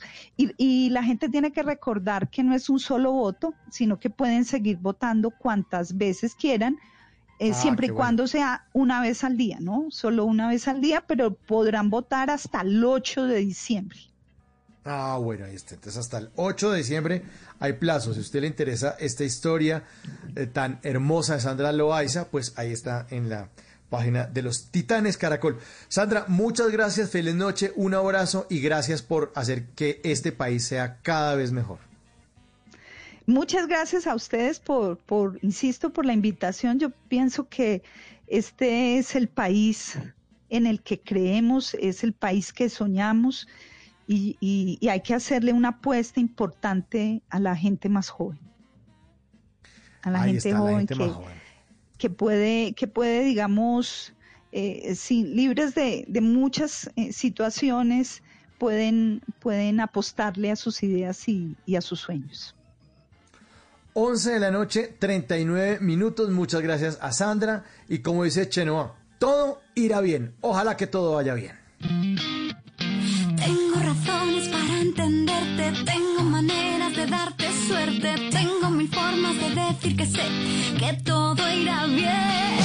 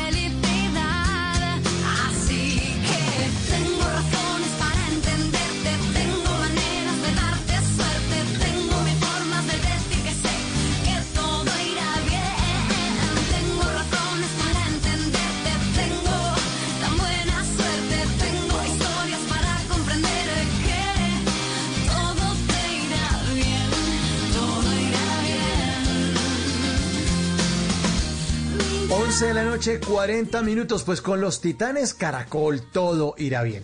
La segunda historia de esta noche es otra historia que merece ser contada, la de David Bustamante. David Bustamante, en Tuluá Valle, pues decidió montar una academia de enseñanza de robótica. Sí, así como lo oyen. Dice, pero eso es en Tokio, en Nagasaki. No, aquí en Colombia, en Tuluá. Y es un duro y por eso hace parte de los titanes Caracol. Le damos la bienvenida a David Bustamante. Buenas noches y bienvenido a Bla Bla Blue, señor. Muchas gracias por estar aquí. Muy buenas noches, Mauricio. Muchas gracias por la invitación y muy buenas noches también a toda Colombia y las personas que nos están escuchando hasta ahora. Sí, señor, nos escuchan también en el Valle, nos escuchan en la Tebaida, un oyente también que estaba saludando a nuestro invitado de primera hora, Ángel en la Tebaida, allá en Quindío, dice Tito, bendiciones, Tito Puchetti, bueno, ya está dormidito don Tito, pero le vamos a guardar el mensaje. Ustedes hagan parte de estas conversaciones para gente despierta, no olviden el 316-692-5274, la línea de Bla Bla Blue. Y vamos a hablar de robótica. Bueno, David, un poco de su biografía, mini biografía, como le pedimos a Sandra ahorita. Cuéntenos un poco de su trayectoria, usted qué ha hecho. Bueno, Mauricio, pues yo soy caleño, ¿cierto? Soy ingeniero mecatrónico, también soy tecnólogo en automatización industrial del SENA y he trabajado pues la mayor parte de mi vida en la industria, en papeles y en alimentos. Eh, sí, hace más o menos unos dos años fue que empezamos con el tema de la robótica para, para niños, ¿sí? Y, y pues no, pues me encanta, me encanta eso. ¿Por qué decidió usted montar una escuela de robótica? ¿Dónde salió esa idea? Pues mire que a mí me ha encantado siempre la robótica. Desde muy temprana edad me, me encantó y pues desde niño hacía robotcitos, me ponía a molestar con los robots, dañaba mis, mis carritos y me ponía a hacer tantas cosas. Y cuando fui creciendo, pues llegué a, a la universidad, ¿cierto? Y, ah, pues, lo primero que quise estudiar fue ingeniería mecatrónica, ¿cierto? Pero, Y- pero, pero un momento, un, momento, de- despa- despa- despacio, despacio, David, que voy en chanclas. O es que me dice, no, es que yo hacía robots en la casa. No, eso no es tan fácil. No es tan fácil. ¿Cómo hacía usted un pequeño robot en su casa? ¿Qué, qué- qué hacía el robot? ¿Cómo se movía? ¿Qué, qué? Bueno, yo, me, pues, como te decía, me ponía a desarmar los, los robots, los carritos de mi casa. Sí, primero para hacer mi robot, eh, desarmaba mi carrito, me ponía a sacarle los motores, a quitarle las llanticas, a ponerlo a funcionar diferente, ya empezar a colocarle cabecita y todo eso. No, fue increíble. O sea, pues eh, no tenía idea, no tenía ni la más mínima idea de qué era la robótica, ¿cierto? Pero, pero de todas formas me encantaba hacer ese tipo de cosas, no sé. Ya, Bueno, pero, pero, pero, pero usted me, me, me corregirá y, y- y entonces, no sé, a veces soy muy bruto. ¿Es cierto que un ascensor también es un robot? Porque uno oprime un botón dice al cuarto piso y programa para que cuando llegue a tal lugar, bueno, al cuarto piso, se abra la, la puerta y uno pueda salir y hay un sensor de movimiento para que no se le cierre cuando uno esté saliendo y no le va a estrellar la puerta en toda la cara. ¿También es un robot, un, un ascensor? Sí, pues se- en cierta parte sí, tiene un sistema de control, tiene un sistema que eh, eso es un PLC en el cual tiene que empezar a, a tomar todas las, las, como dices tú, todos los sensores en cada una de las de los pisos y si alguien está pues interfiriendo pues en el paso, pues tiene que parar, tiene que saber de que no puede hacerle daño a un ser humano, que eso es una de las de las primeras leyes de la robótica, no poder hacerle daño a un ser humano, ¿sí? Entonces, eh, relativamente sí, cumple también. Es un robot. Sí. Bueno, entonces ustedes armaban los robots en su, bueno, los carritos. Y este le ponía cabeza y este lo y el que el carrito que andaba para adelante usted le modificaba todo para que andara para atrás. Y sus Sí. papás felices porque los regalos de Navidad David los iba volviendo chico y que no llegaban ni a Semana Santa, me imagino. Sí, Ah. seguro, seguro, no, pues ya no, me, ya no me querían regalar más. pero, pero no, fue algo, fue algo divertido en ese tiempo, ¿no? ya, ya pues, como te decía, pues me quise seguir la universidad y ya pues a, a estudiar realmente qué era eso. No tenía ni la más mínima idea de todo lo que yo había hecho. Era una, era algo increíble, pero, pero de todas formas debía mejorar todo eso. Sí. Claro, pero estaba cultivándolo desde su niñez y es algo que en la hora Sí. anterior estábamos hablando con Tito Puchetti, no sé si alcanzó a, a sintonizarnos, que él- Sí, estamos hablando que él desde niño ya tenía la pasión de que deporte, deporte, deporte, deporte y yo contaba al aire aquí, me puse de sapo aquí contarles a los oyentes en Bla Bla Blue que yo estudié con él y en la universidad era el Canzón. Oiga, que la delantera del Pereira, no que la delantera del Cortulo hay uno ya no más. Usted también enloquecido con los robots desde niño. Sí, desde muy temprana edad, igual. O sea, me, me, me nació otra vez el, el, este mismo tema, fue cuando ya con mis hijos, ya vi que ellos también tenían esa misma, ese mismo chip puesto. Fue increíble. estaban, en, en el, estaban totalmente sintonizados en la misma parte. Sí, Claro, el y- problema es que cuando ellos destrozaron los juguetes, a usted ya no le pareció tan divertido, porque ya lo estaba pagando usted. Sí, esta vez sí, ya, pero ya los entendía un poco más. bueno, usted, la- usted lanzó un lugar que se llama My Robotech Sí, señor. en Tuluá Valle. ¿Hace cuánto montó My Robotech? Eh, hace dos años y más o menos dos años y dos meses, algo así, porque ya mm, tuve como un espaciecito en mi área laboral, ¿cierto? Y, y la verdad pues fue eh, una, unas vacaciones de robótica. Ya había enseñado, le había enseñado a mis hijos más o menos durante dos meses. Eh, ellos no sabían leer, ¿cierto? Ellos no sabían leer muy bien, pero con el lenguaje de programación y todas las cositas que empezamos a hacer, que eran muy manuales, vi que eran, eran muy diestros en eso. Y, y ahí fue cuando con mi esposa, junto con mi esposa, dijimos, pero bueno, vamos a hacer algo chévere en esta ciudad. Y empezamos a, a- a publicar en redes, a ver quién, quién, quién le gustaría eso. Y, y salieron más o menos unos 15, 20 niños, algo así, no recuerdo en estos momentos. Pero fue un- una experiencia muy, muy especial. O sea, so, desde ahí no, no, no paramos. Desde ahí siguió, siguió My Robotech y hasta ahora pues ha sido muy, muy especial todo este trabajo. Claro, entonces era fabricar esos pequeños juguetes de, bueno, vamos a diseñar un aparato que cuando uno pase, esta puerta se cierre. O vamos a diseñar algo para que cuando uno levante la mano, este bombillo se prenda. Eso es lo que más o menos hace un robot.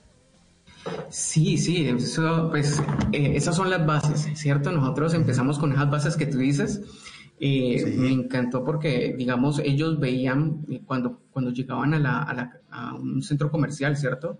Y se abrían las puertas, wow, ¿y esto Las qué pasó puertas. aquí? Ajá. ¿Y por qué se abre? No, es un sensor PIR. Y entonces tú llegas y el sensor detecta tu movimiento, entonces por eso activa unos motores, esos motores hacen abrir las puertas y los chicos maravillados pues con eso. Claro. Sí. Una locura. Ajá, y entonces empezamos a hacer unos, unos robots pequeños de dos llanticas, con, sí, de tres llanticas realmente, que, que eran autónomos y que ellos podían programar por medio de unos lenguajes de bloques. Y como te decía, mis hijos al principio no sabían leer, pues en ese momento, eh, y con el lenguaje de bloques era muy, muy didáctico y muy fácil para ellos. Y yo dije, wow, esto sí da, va a dar mucho, mucho, porque cuando yo inicié, digamos, con, con la parte de robótica y estudiar en la universidad, era con lenguaje C, programación, que era una programación que era como compleja y difícil, pero que ya ahorita ya es un poco más fácil para los niños. Pero esto no se quedó solamente allá en Tuluá Valle. ¿Qué estuvo haciendo usted con sus pupilos en China? Cuénteles a los Uh. oyentes de Bla Bla Blue. Sí, sí, sí. Bueno, eh, la primera historia fue que nosotros nos fuimos a Bogotá a competir con, con un chico de Roldanillo y otro aquí de Tuluá. Y fue, fue muy especial porque esos muchachos llegaron al, mejor puesto, tuvieron un puesto muy bueno y les súper bien y ahí nos ganamos la, para la ida a China. Y pues nos tocó que reunir el dinero para poder ir para allá y todo esto pero fue una experiencia súper especial haber, em, eh, representado pues a Colombia con dos niños que vienen de un pueblo, de pueblos, realmente son casi pueblitos pues aquí, pero son, son lugares donde, donde uno piensa que no puede haber algo así de, de robótica y que no podemos verlo nosotros, pero llegamos hasta allá y fue un gran paso para todos los para toda la academia y para toda la ciudad, para todas las personas de aquí del Valle del Cauca, fue algo muy bonito.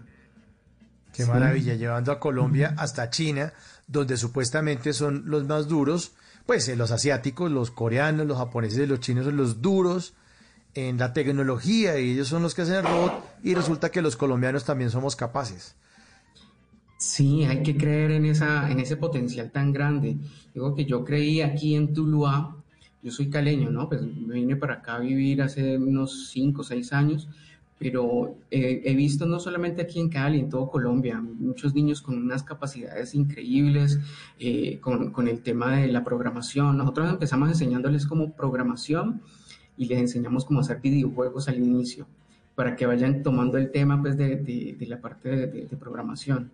Y luego sí, con el tiempo se van aumentando con, con la parte de mecánica y ya lo último hasta impresión 3D y todas estas cosas. Ya llevándolos, digamos, a esa, llevándolos así de la mano, como lo hemos llevado a los chicos, eh, han logrado entender, digamos, la robótica de una forma diferente. No que sea tan compleja y tan difícil como muchas veces nos lo pintan a todo el tiempo, ¿no? Sí, uno se lo imagina, pero me imagino que cuando ya, bueno, un pelado también de 10, 15 años, le entra todo mucho más fácil. Uno ya aquí está, le explicar una vaina y no es todo, uy, me cogió cansado, David, me cogió cansado. Pero a- a- cuéntenos cómo ayudó la robótica al joven Brian Pulgarín. Es un caso también muy, muy bello. Sí, eh, con Brian fue algo especial. Es un chico que, que tu- eh, tuvo una enfermedad o le dio una enfermedad y esta enfermedad pues, eh, pues lo llevó a la silla de ruedas.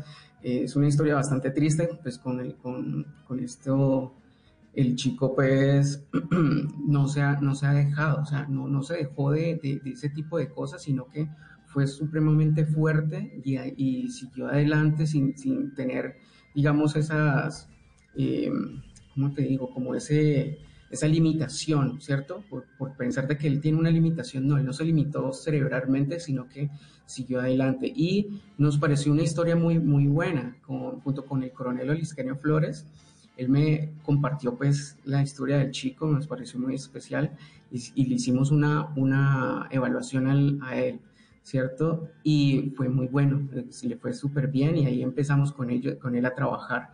Eh, pues como dice él en la historia de verdad, nacieron nuevas oportunidades, se han, han tenido unas oportunidades ex- excelentes pues dentro de la academia. Y ahora empezamos a trabajar otros proyectos muy especiales con él. Y yo creo que va a tener pues gran, gran participación en estos desarrollos, ¿no? Eh, sí, él ha, ha- ha hecho nuevas cosas y ha sido un, un chico con, con una expectativa muy alta, muy alta y, y- y eso nos gusta, nos gusta apoyar a ese tipo de personas también. Y de estos chiquitines, ya hay uno que ya, ya está en la universidad y ya se haya agrandado y ya haya escogido esta carrera de la ingeniería para desarrollar No. esto con- de una manera, o no, o todos están chiquitos. No, no, no. eh, tengo un chico ya con el que me fui para, uno de los con los que me fui para China. Ya creo que ya para el próximo año ya estará ya en la universidad. El hombre sí ya tiene la pinta completamente para la universidad, para estudiar ingeniería mecatrónica y todo esto. Está supremamente eh, visionado y tiene pues esa, esa perspectiva. Y precisamente hasta es de Roldanillo. Él es de Roldanillo, es Diego Caro un excelente estudiante. Uno de los chicos también que apreció dentro del, dentro del video fue, ha sido un, un- un proceso muy especial con él porque digamos que antes no, no creían tanto en él, ¿cierto? Pero estando aquí, él se le abrieron, digamos, esas, esas posibilidades y la perspectiva de la vida cambió una vez que se fue a China.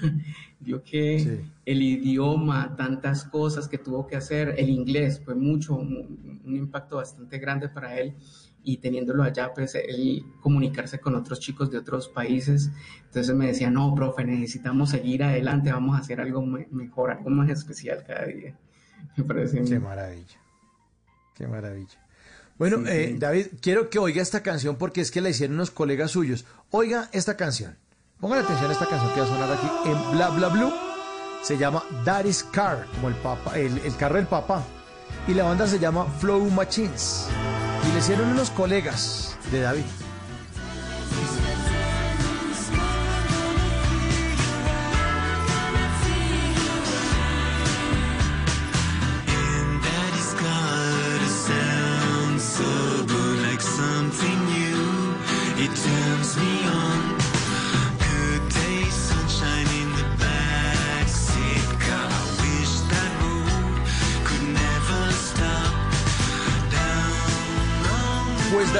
Oyentes, le quiero dar la sorpresa que se cuiden los músicos porque durante años los especialistas de Sony han trabajado en música generada por inteligencia artificial. Lo que ustedes están oyendo no tiene la presencia de una sola persona. No hay un solo ser humano en esta canción. Óiganla.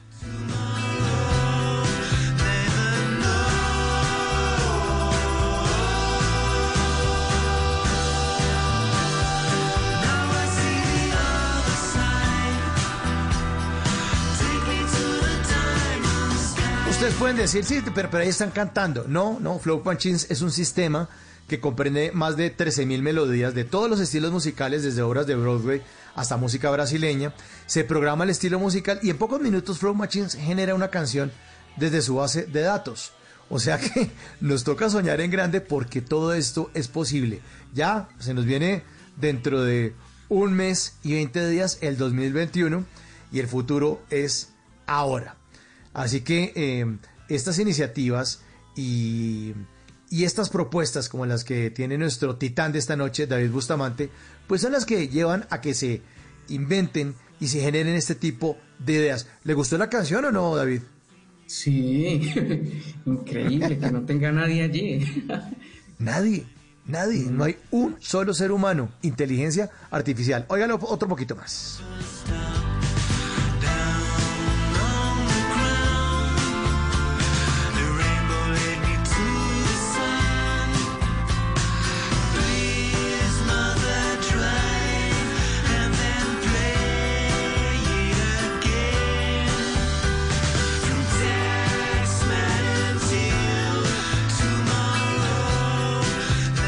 Se vale soñar. Desde la Academia My Robotech de David Bustamante, desde Tuluá Valle y desde cualquier lugar o rincón de Colombia, pues uno puede hacer cosas tan grandes. Lo que pasa es que toca trabajarlas. Lo que pasa es que tiene uno que sentarse allá eh, a programar, a darle, a darle, prueba y error, prueba y error, hasta que uno puede pisar China, llevar sus ideas y salir eh, con cosas bonitas adelante. David, pues muchas gracias por hacer parte de Bla Bla Blue esta noche e invite además a los oyentes a que voten por usted. La gente dónde puede votar, dónde lo pueden elegir como uno de los Titanes Caracol 2020. Bueno, no, igual también muchísimas gracias por, por esa invitación tan especial y a todos los colombianos que realmente nos han estado apoyando y a todos los que nos están escuchando en estos momentos, les invito a que nos sigan apoyando porque yo creo mucho en que con los chicos podemos llegar a muchas partes, ¿cierto? Podemos hacer inventores, creadores, personas que van a hacer grandes cosas aquí en nuestro país y pues podremos llegar hasta exportar a muchas personas a otras partes del, del mundo, hacer grandes conocimientos. Y les pido el favor que, que voten por nosotros en Titanes Caracol, www.titanescaracol.com y vayan a la parte de tecnología y eh, pues David Bustamante estará allí en, en tecnología eh, y conectividad. Bien, entonces eh, pueden votar hasta el 8 de diciembre y una vez al día, ¿no? Pueden votar todos los días una vez, eh, una vez se, se registren, ¿no? Les agradezco muchísimo y pues espero su votación. Muchas gracias. Oiga, David, pero, pero ojo, no va a hacer trampa, no va a poner al robot a que vote por usted ahí 800 veces. ¿sí? Tampoco, no, no, no, no, no tiene No, no, muy maña tampoco. No, para nada. Mentira, Muchas sé, gracias. yo sé Mauricio. que así no. Ahí está. Un titán, un titán caracol.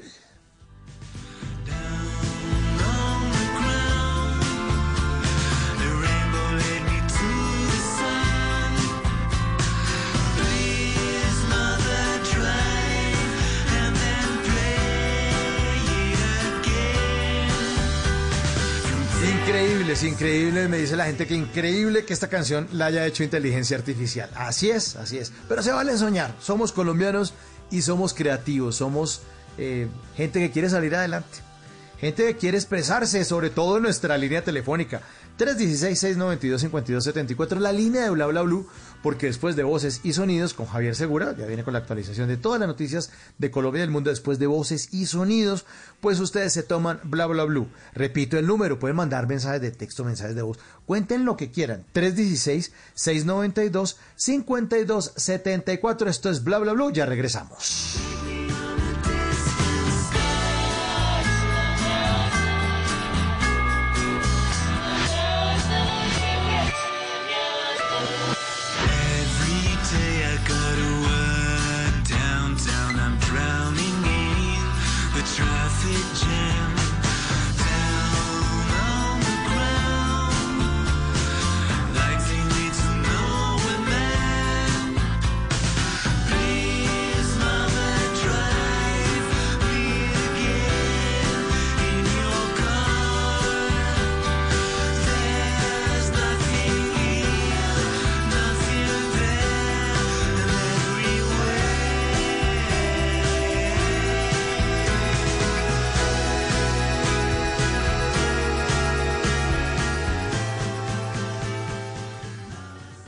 En las noches la única que no se cansa es la lengua.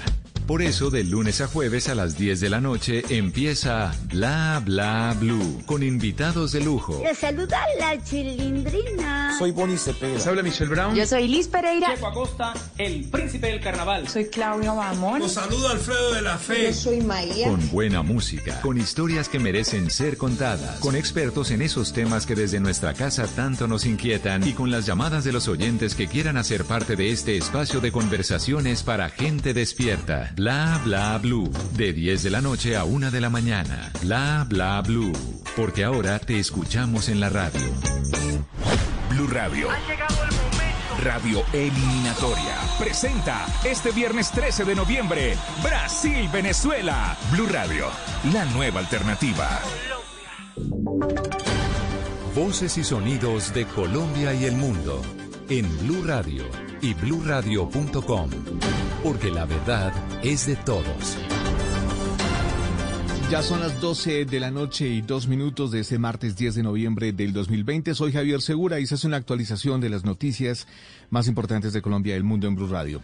Desde esta semana iniciaron en Cali los ensayos clínicos de la fase 3 de la vacuna contra el COVID-19 de Johnson Johnson. Se espera que 500 voluntarios puedan realizarse esta prueba en la ciudad. Alejandro González.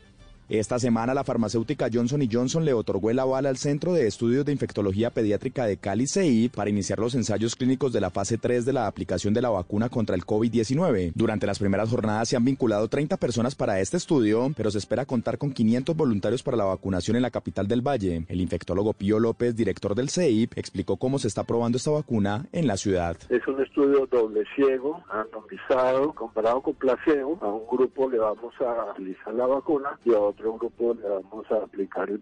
López agregó que el ensayo se dividirá en cuatro grupos, menores de 60 años que no tengan comorbilidades, menores de 60 años con enfermedades de base, mayores de 60 años sin problemas de salud y mayores de 60 años con enfermedades controladas. Gracias Alejandro, 12 de la noche y 4 minutos. En búsqueda de la vacuna contra la COVID-19, las autoridades realizarán en Boyacá, Cundinamarca y Quindío las pruebas entregadas por parte de la Organización Mundial de la Salud y la Organización Panamericana de la Salud. Nelson Murillo. La Organización Mundial de la Salud y la Organización Panamericana de la Salud adelantarán pruebas en Colombia para hallar la vacuna contra el coronavirus. En Armenia, al menos 3.000 personas participarán de las pruebas para la vacuna. Así lo confirmó Jenny Trujillo, secretaria de Salud del Quindío. Se van a tener aproximadamente 3.000 y 5.000 personas como voluntarias. Pero en este momento estamos como en la fase de, de organización y preparación. Las autoridades quindianas esperan que este martes el Ministerio de Salud anuncie el inicio de las pruebas. 12 de la noche y 4 minutos, miles de recolectores de café protagonizaron una aglomeración en el municipio de Andes, en el departamento de Antioquia, encendiendo las alarmas en medio de la difícil situación que vive el departamento por cuenta del coronavirus. Susana Paneso. Una aglomeración de recolectores de café que fueron a reclamar su pago en el parque principal de Andes, en el suroeste antioqueño, es el panorama que alertó a las autoridades de salud por un posible foco de contagio. Ante esta situación, explicó el alcalde Carlos Alberto Osorio que la aglomeración de unas 4.000 personas se debió a que en el municipio hay 10.000 recolectores y solo dos puntos de pago. En el parque son entre 12 y 16 mil personas. Y ayer uno observaba cuatro, tal vez cinco mil personas. Pues hombre, siempre se preocupa uno. Pero la razón esencial es cosecha cafetera. Andes llega al pico de la cosecha cafetera con dos casos activos de COVID-19 y las autoridades aseguran que cuentan con todos los protocolos para evitar contagios masivos. Susana, gracias. 12 de la noche y 5 minutos. Ecopetrol donó 10.000 pruebas de antígenos para ser tomadas en Barranca Bermeja en medio de una estrategia PRAS para realizar cercos epidemiológicos y seguirle la pista al COVID-19. Julia Mejía.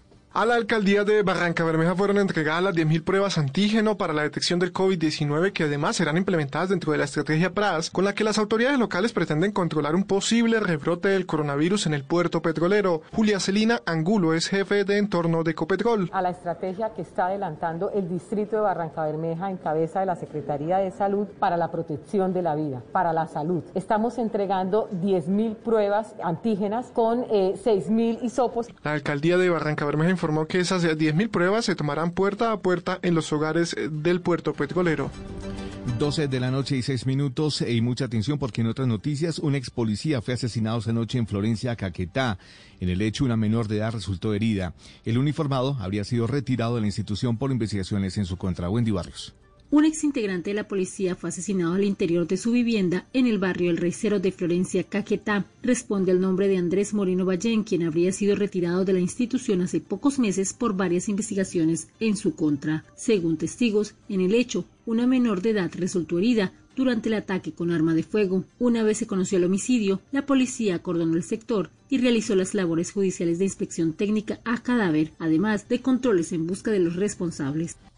Noticias contra reloj en Blue Radio.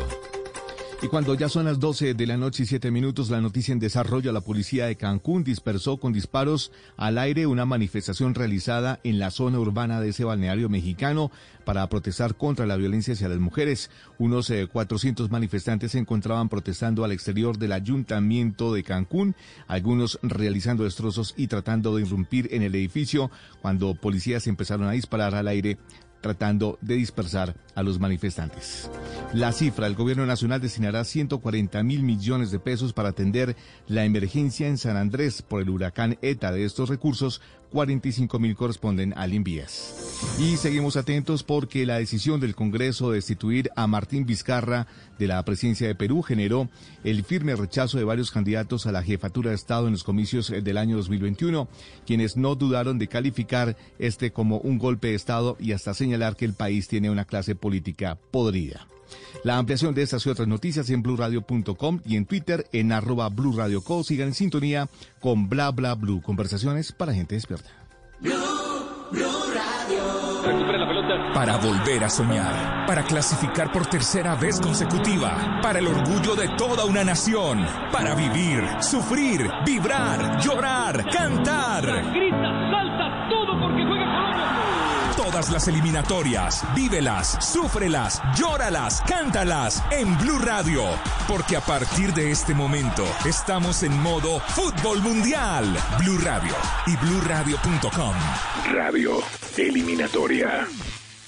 Si es humor, humor. Cuando sale de la casa no tiene vida pensando que el gato se le va a acostar en el pesebre.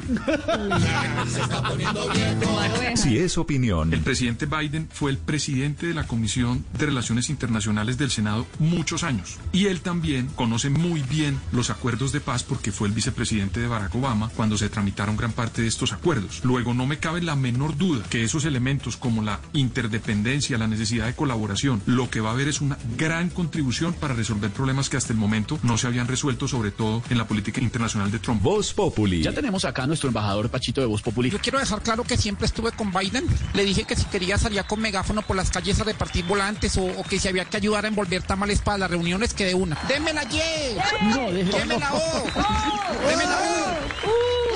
Hice yo, yo. De lunes a viernes desde las 4 de la tarde. Si es opinión y humor, está en Blue Radio, la nueva alternativa. Háblenos de usted. Llámenos al 316-692-5274 y cuéntenos su historia.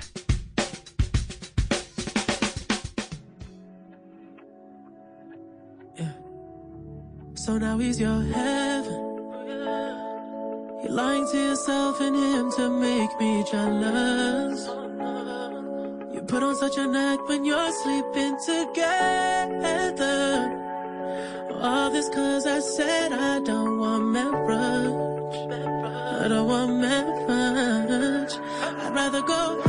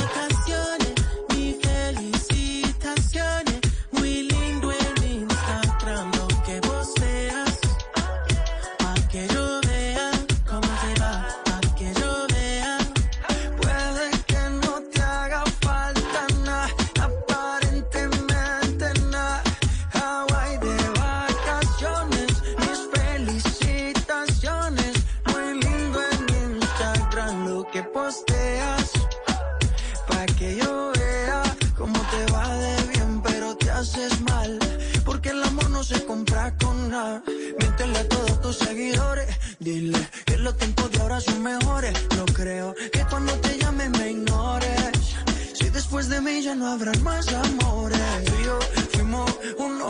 No se muera y uno antes del desayuno. Fumábamos el agua que te pasaba el humo. Y ahora en esta guerra no gana ninguno.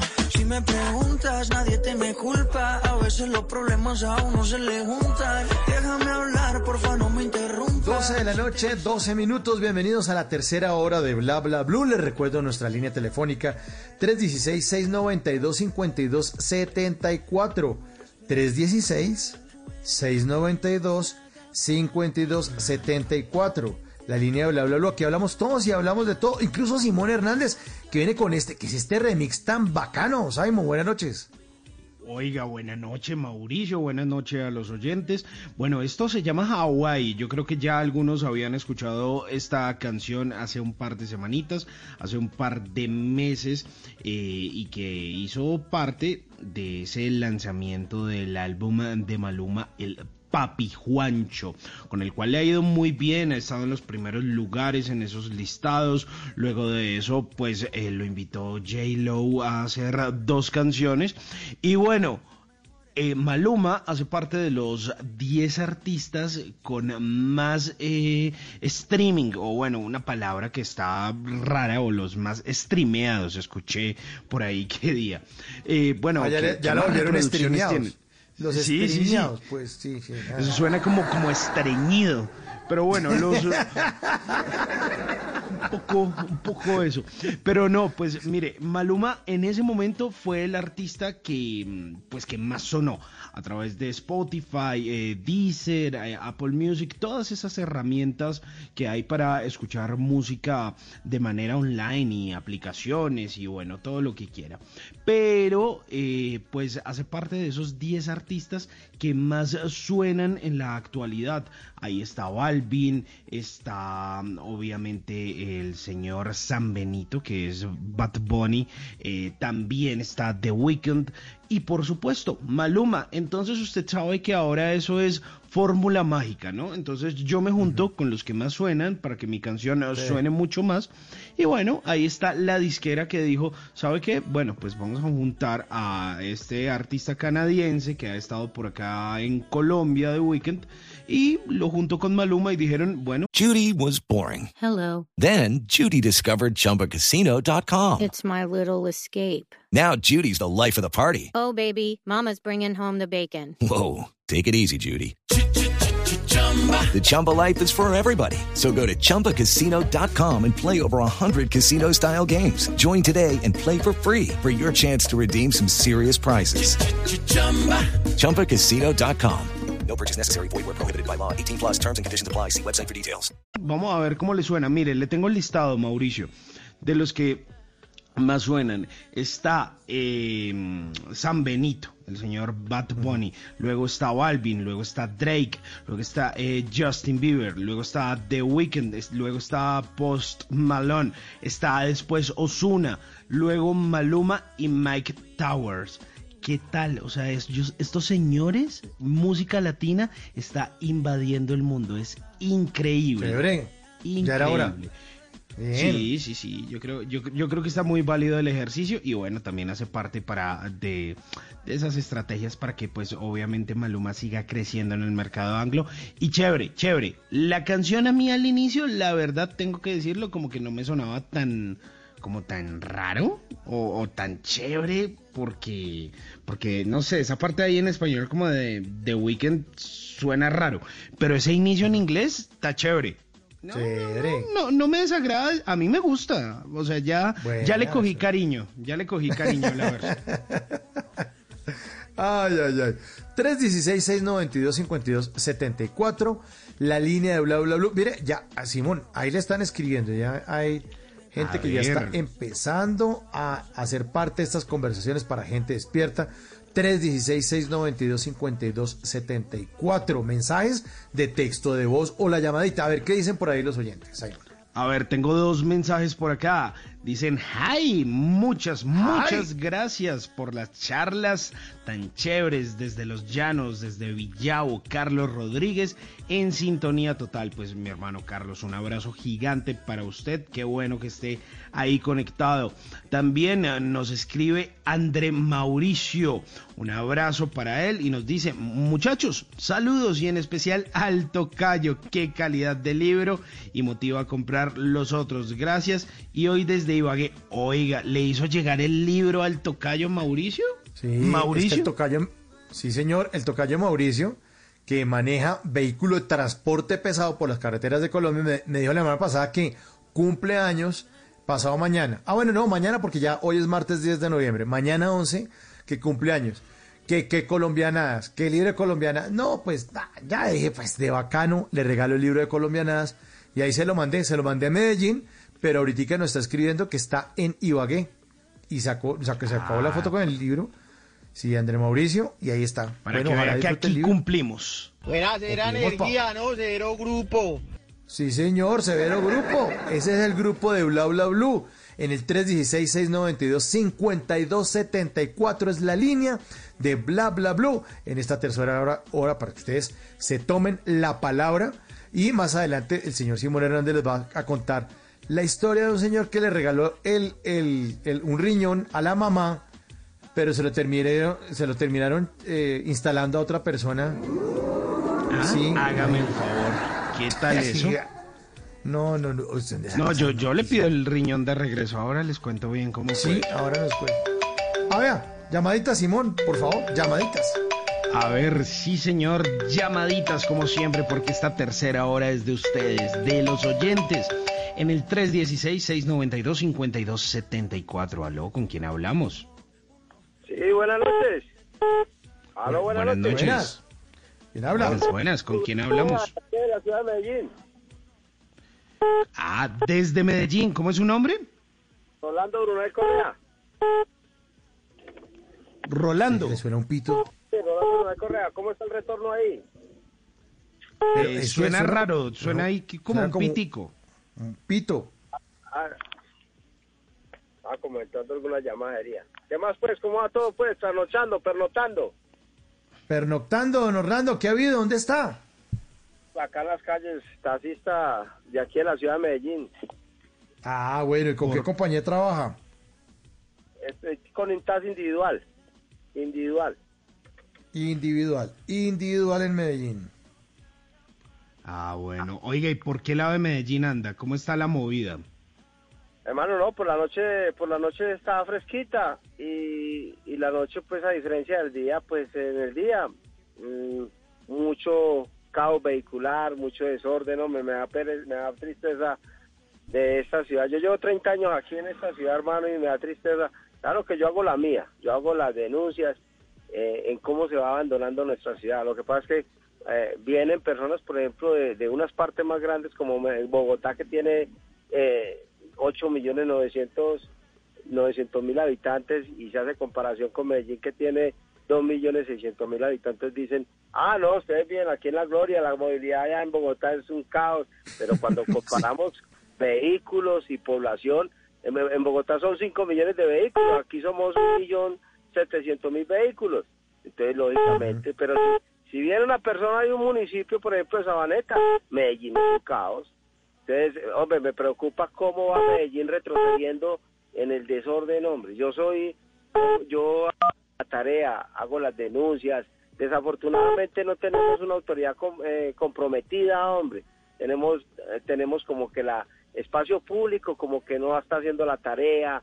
eh, eh, la policía tampoco está haciendo la tarea. Tiene un código nacional de policía. Yo me imagino, yo, yo escucho muchas noticias y Bogotá es tres veces más problemas que Medellín, pero yo digo, tenemos que hacer, es donde la tarea la tenemos que hacer en la casa donde estamos habitando, porque si nos comparamos con otras ciudades más grandes, entonces nosotros no, no, no tomamos las decisiones porque nosotros nos, sentamos en la silla del, del- del comodín, ¿sí me entendés?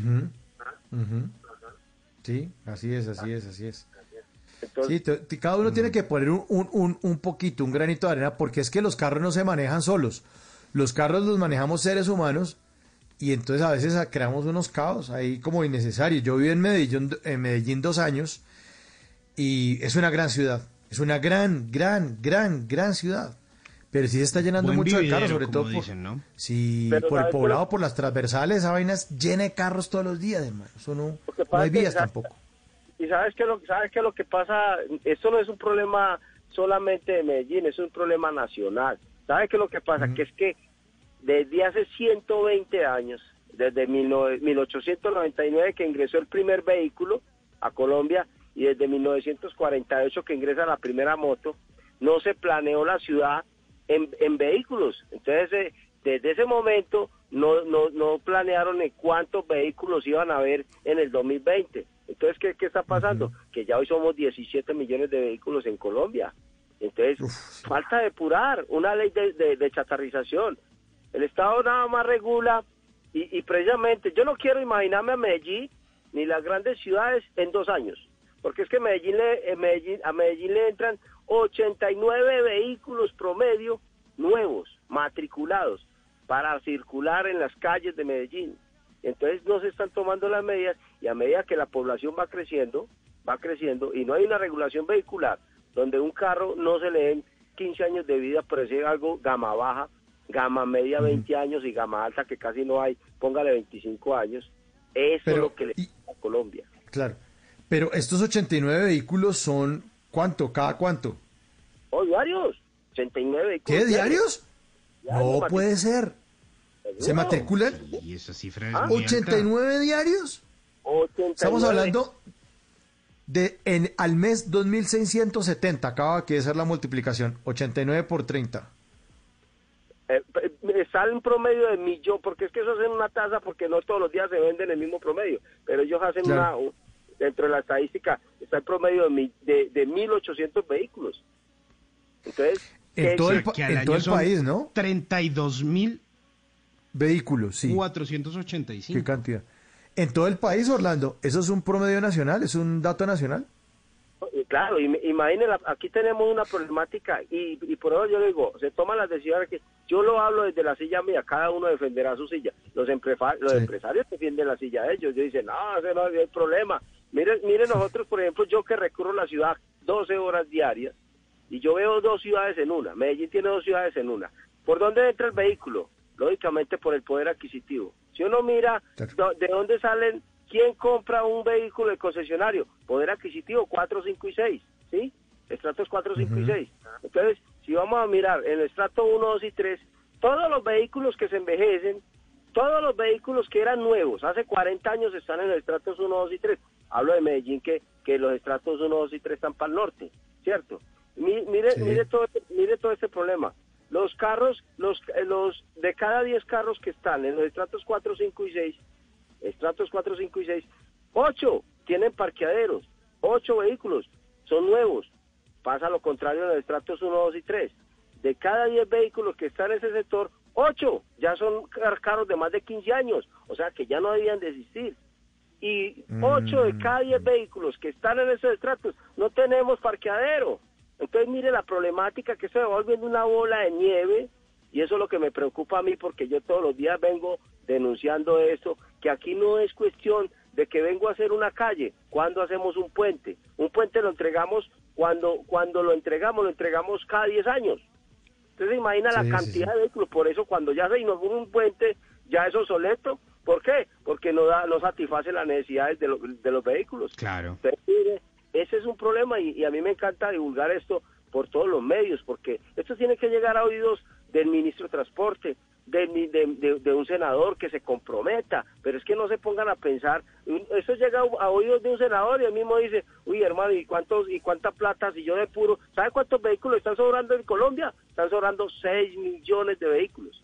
En Medellín están sobrando 600 mil vehículos, hermano. Mire otra cosa que me preocupa. Tenemos tenemos un déficit de parqueaderos. En Medellín tenemos un déficit de parqueaderos de 36 mil. Tenemos petróleo. Oiga, petróleo y sus derivados. Eso sí me preocupa a mí. Tenemos petróleo para seis años. Oiga, seis años. ¿Y sabe cuál es el vecino de nosotros que nos tiene que vender petróleo? Venezuela. Obvio. Sí, sí, sí, sí. entonces imagina la Ah. problemática. Eso me, eso me preocupa porque el primer afectado, a mí como taxista me dicen, yo no tengo gasolina, pues se me para el vehículo y listo. Pero usted se imagina las grandes empresas donde... Claro, claro. De alimentos. es una catástrofe, hermano. Y eso es lo que sí, yo sí, quiero divulgar por todos estos medios, por la radio, la prensa. Hermano, aquí no hay otra salida. Aquí tenemos que sacar una ley que depure el parque automotor. Porque Medellín en dos años no da vuelta. Mire el caos vehicular aquí en Medellín. De, lun, to- de lunes a lunes. 4 de la mañana a 9 de la mañana. No hay por dónde andar. No hay por dónde andar. Y de 4 de la tarde a 9 de la noche. No hay por dónde andar. Pero eso, Pero, pero ¿cuáles Orlando, pero diría- es, es- Sí. ¿Cuáles diría que, Simón? ¿Cuáles diría usted que son los eh, lugares más congestionados de Medellín? Porque eso no puede ser una sola masa, sino que tienen que haber unos puntos donde el tráfico se acumula mayormente. Lo que pasa es que mira cómo se maneja la movilidad y lo hablamos pues lo hablo desde acá donde donde donde tengo tengo el conocimiento pues desde primera mano. Eh, en Medellín, por eso le estaba diciendo, en Medellín a las a las 5 de la mañana eh, que llegan los carros hasta las oficinas hasta las 8 de la mañana el caos vehicular, todo. Los carros que, que, que vienen del norte y los carros que vienen del sur, ¿sí? Eh, que, que son eh, los esta- La diferencia es simplemente los modelos de carro. Los que vienen del sur sabemos que son los ricos, entonces eh, traen los modelos nuevos, ¿sí? Y los carros que vienen de- de- del norte sabemos que son los modelos viejos, pero es la cantidad también, ¿cierto? Entonces ahí es donde Claro. llega y, y queda un cuello botella en el centro y de ahí se expande. Por la tarde, ¿qué pasa? Estos mismos carros que ingresaron al centro de la ciudad, que crearon el caos vehicular, se expanden. Vaya usted, preste un servicio, hermano, para Castilla, donde, como te digo, vaya, preste un, un- un servicio de entrada ya a los barrios, después de las 4 de la tarde. Hermano, no se puede andar. Esto lo conoce el, el- el mismo alcalde. Pero entonces aquí ya llevamos, empezamos con un pico y placa, un dígito, un dígito, y ya llevamos seis. Tenemos seis cuando tenemos una contaminación ambiental. Y entonces, ah, no, hay que parar. No, ¿sabe quién se perjudica? Yo quedando en la ciudad. ¿Sabe quién se perjudica? Cuando estos carros se paran. Oiga, cuando estos carros se paran, se paran el, pa- el, el parqueadero en los estratos 1, 2 y 3. Todas las calles, todas las calles, de dos, oiga, de dos solamente vías, porque aquí casi no hay vías de tres, de tres calles. De dos vías se convierten en parqueaderos, hermano, porque en los estratos 1, 2 y 3, como te digo la estadística, 8 de cada 10 no tienen parqueadero. Entonces esto Claro. es, sí, a mí personalmente, pero, pero Orlando, ¿sabe qué va a terminar también pasando? Que aquí en Bogotá nos terminó pasando un poco, que la gente está empezando a buscar alternativas distintas al carro.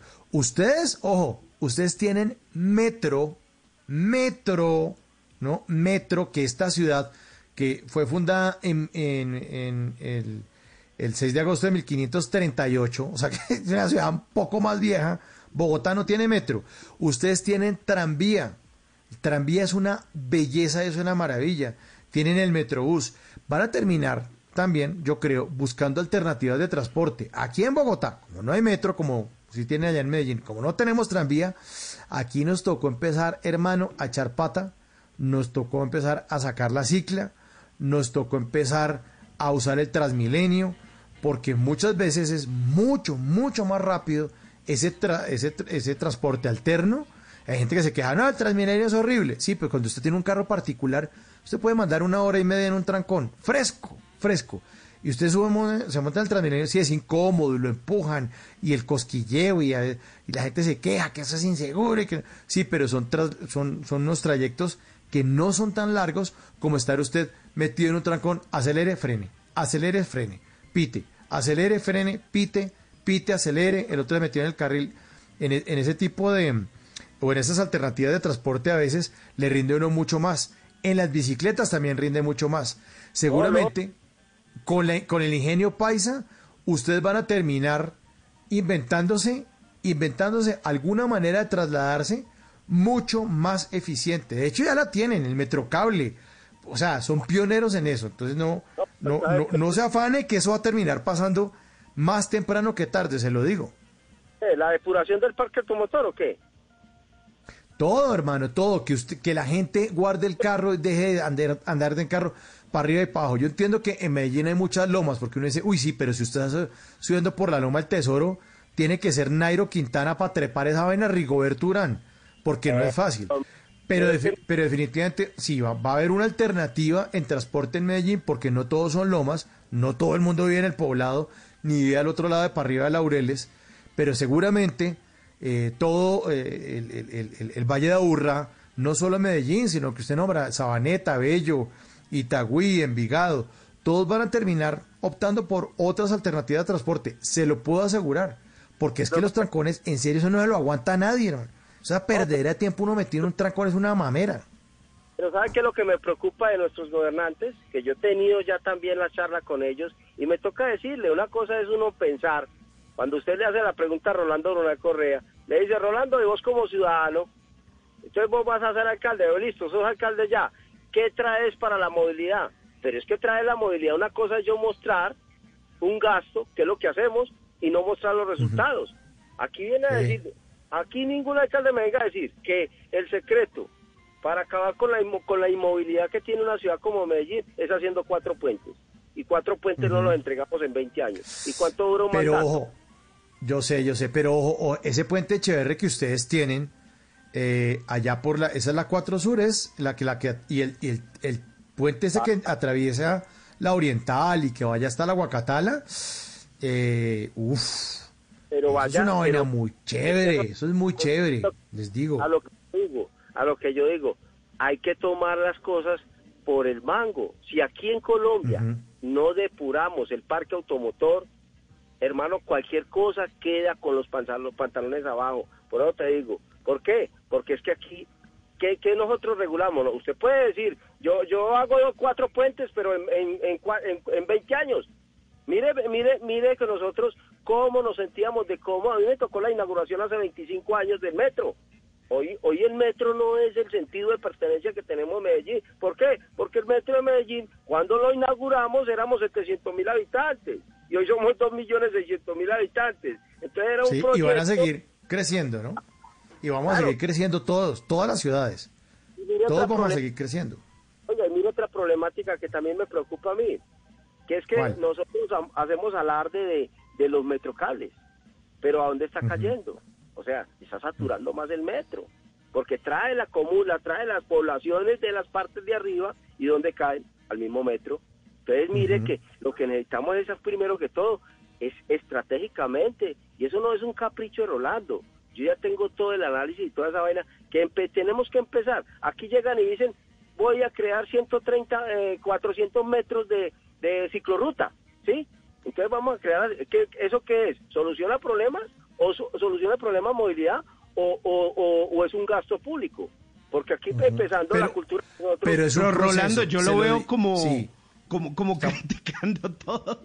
Como Está que- muy que no- negativo. ¿Usted, usted por qué no se viene para Bogotá? Mire, yo los pedo en mi casa y se mama acá a Bogotá un mes y usted se lo juro que se devuelve llorando para Medellín diciendo que es el mejor vividero del mundo. Venga para acá.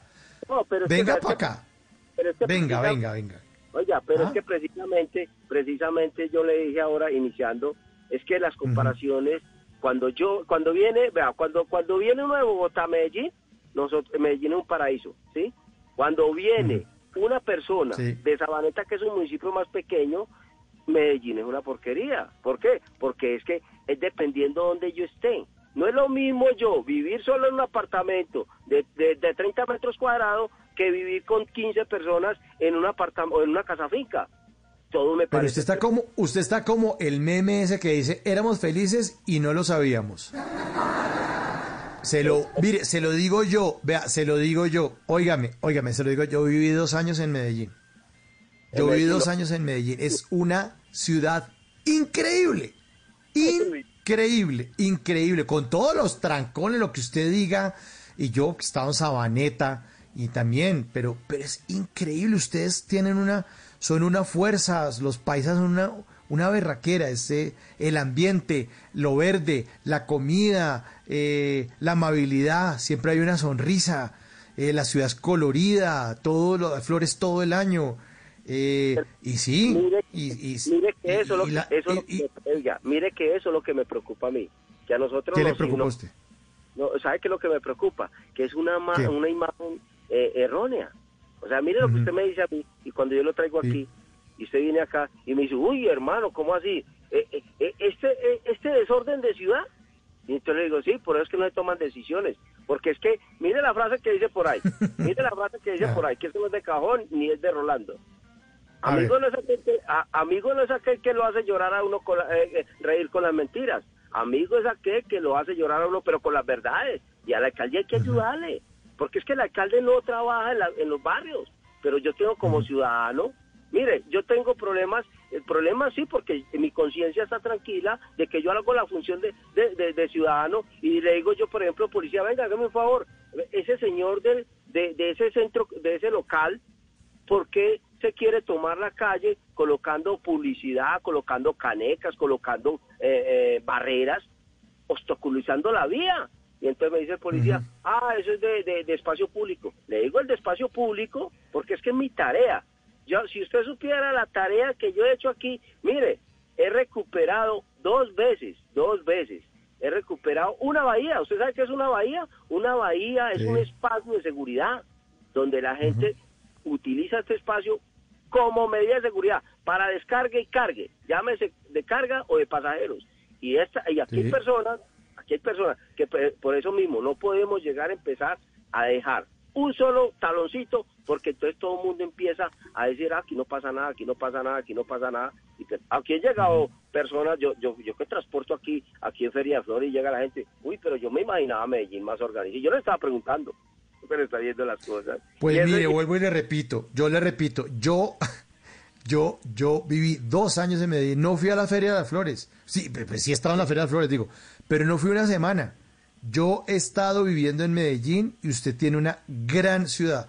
Si está inconforme, lo invito a que se pase unas vacaciones por Bogotá o se vaya para Nueva York y vaya y tenga que matar Sao ratas. Paulo, a Ciudad de México. A Sao Paulo. Vaya a Ciudad de México. Pero, pero y mira, allá le van a... Ah, Pero estamos hablando, por ejemplo, si usted va para Brasil, si usted va para no podemos hacer. Yo, por ejemplo, si me voy para Bogotá, yo no puedo hacer comparaciones. Bogotá tiene tres veces las problemáticas de Medellín. Tres veces. Ujú. Porque empezando por Ajá. la población. En Bogotá son 8 Y millones. aquí de somos felices, y aquí somos felices, Rolando. Aquí los bogotanos, en este desorden y esta nevera y to- todo lo que usted quiera, hermano, eso es lo que hay. Y con eso nos toca construir. O sea, y, y los, los únicos que sacan la ciudad adelante son los bogotanos y los únicos que sacan Medellín adelante son los paisas. Esa es la frase que yo quiero escuchar. Es que esa es la frase Ajá. que yo quiero escuchar. No nos sentemos en la mediocridad y en la conformidad. Vamos a trabajar y vamos a construir. Eso es otra cosa, porque si yo me quedo callado aquí no pasa nada. Y entonces mire, por ejemplo, mire, yo no necesito ser adivino. Oiga, no necesito ser adivino. Pero con, est- con estos índices de pobreza y de desempleo, mire, ya están dando los resultados en Bogotá. Se incrementa la inseguridad, la gente se desespera, no tienen empleo, y entre la población más grande, ¿dónde está? Vea la prostitución, se va a disparar. Claro, si las peladas tienen Bueno, pero entonces, ¿qué, pero entonces, ¿qué hacemos? Eh, que nos traigan una bomba atómica y desaparecemos el país y listo. Y ya, ¿sabes solucionamos el problema. Y un- ¿Sabes queda un lo hueco. Donde estaba Colombia queda un hueco. ¿O No, qué ¿sabe qué es hacemos? lo que tenemos que hacer? ¿Sabe qué es lo que tenemos que hacer? Comprom- que? Compromiso. Mire, ¿sabe qué? Por eso le estoy diciendo. En Medellín, se lo dije al doctor al, al doctor saliente, al, al alcalde Federico. A, a- a Rolando no me, a mí no me muestren cifras. A mí no me diga, señor alcalde, que usted destinó 68 mil millones en seis meses y que destinó en cuatro años 560 mil millones solamente para la malla vial, porque yo le, le mostré, le mostré, yo que recorro la ciudad y me tomo la tarea de tomar la, la foto de los huecos, pero si yo me quedo callado no me tapizan los huecos, no me los tapan. Ah, no, pero venga. Venga, ¿por qué no trae el taxi y maneja acá en Bogotá? En No, serio. Yo lo invito. Venga, no, no, no, venga, venga, venga. Ve, ¿Quiere, quiere, quiere que le hable de huecos? Ah, No, no, no, no, no, no, no, no, no, no, no. Entonces, entonces ¿qué se re- ve? Y entonces me dice, Rolando, ¿y qué pasará pues que, que, que eh, cuando usted habla de ciudad en, to- en toda parte? ¿Por qué? Porque es que los, los, los alcaldes muestran cifras, no muestran resultados.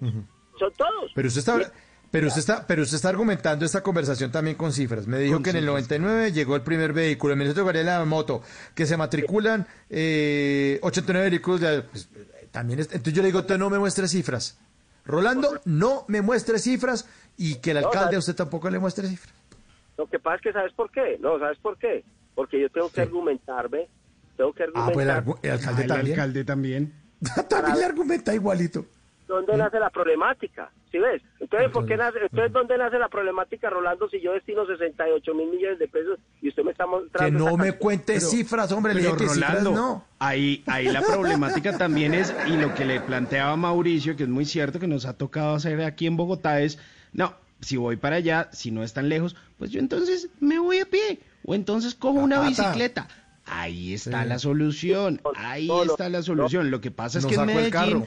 como es tan buen vividero y una cosa y otra, la gente está mal acostumbrada y se va en el carro o coge el taxi o la cosa y no están acostumbrados a caminar o a la bicicleta, Pero venga, generalmente. no, no, pero venga, es que esa, eh, eh, eh, esa, esa, ese ya, ese verbo o esa, esa conversación ya me, me, me- me- eh, eso se lo, se lo puedo, se lo acepto yo a un funcionario público, pero yo a un ciudadano como tal, decir yo que yo compro un carro de seis- 60 millones de pesos y que yo no tenga sino que pagar impuestos y no pueda disfrutarlo, eso no, no, yo no se lo acepto a nadie. Hermano, Pero, ¿y nos tocó a los entonces? bogotanos.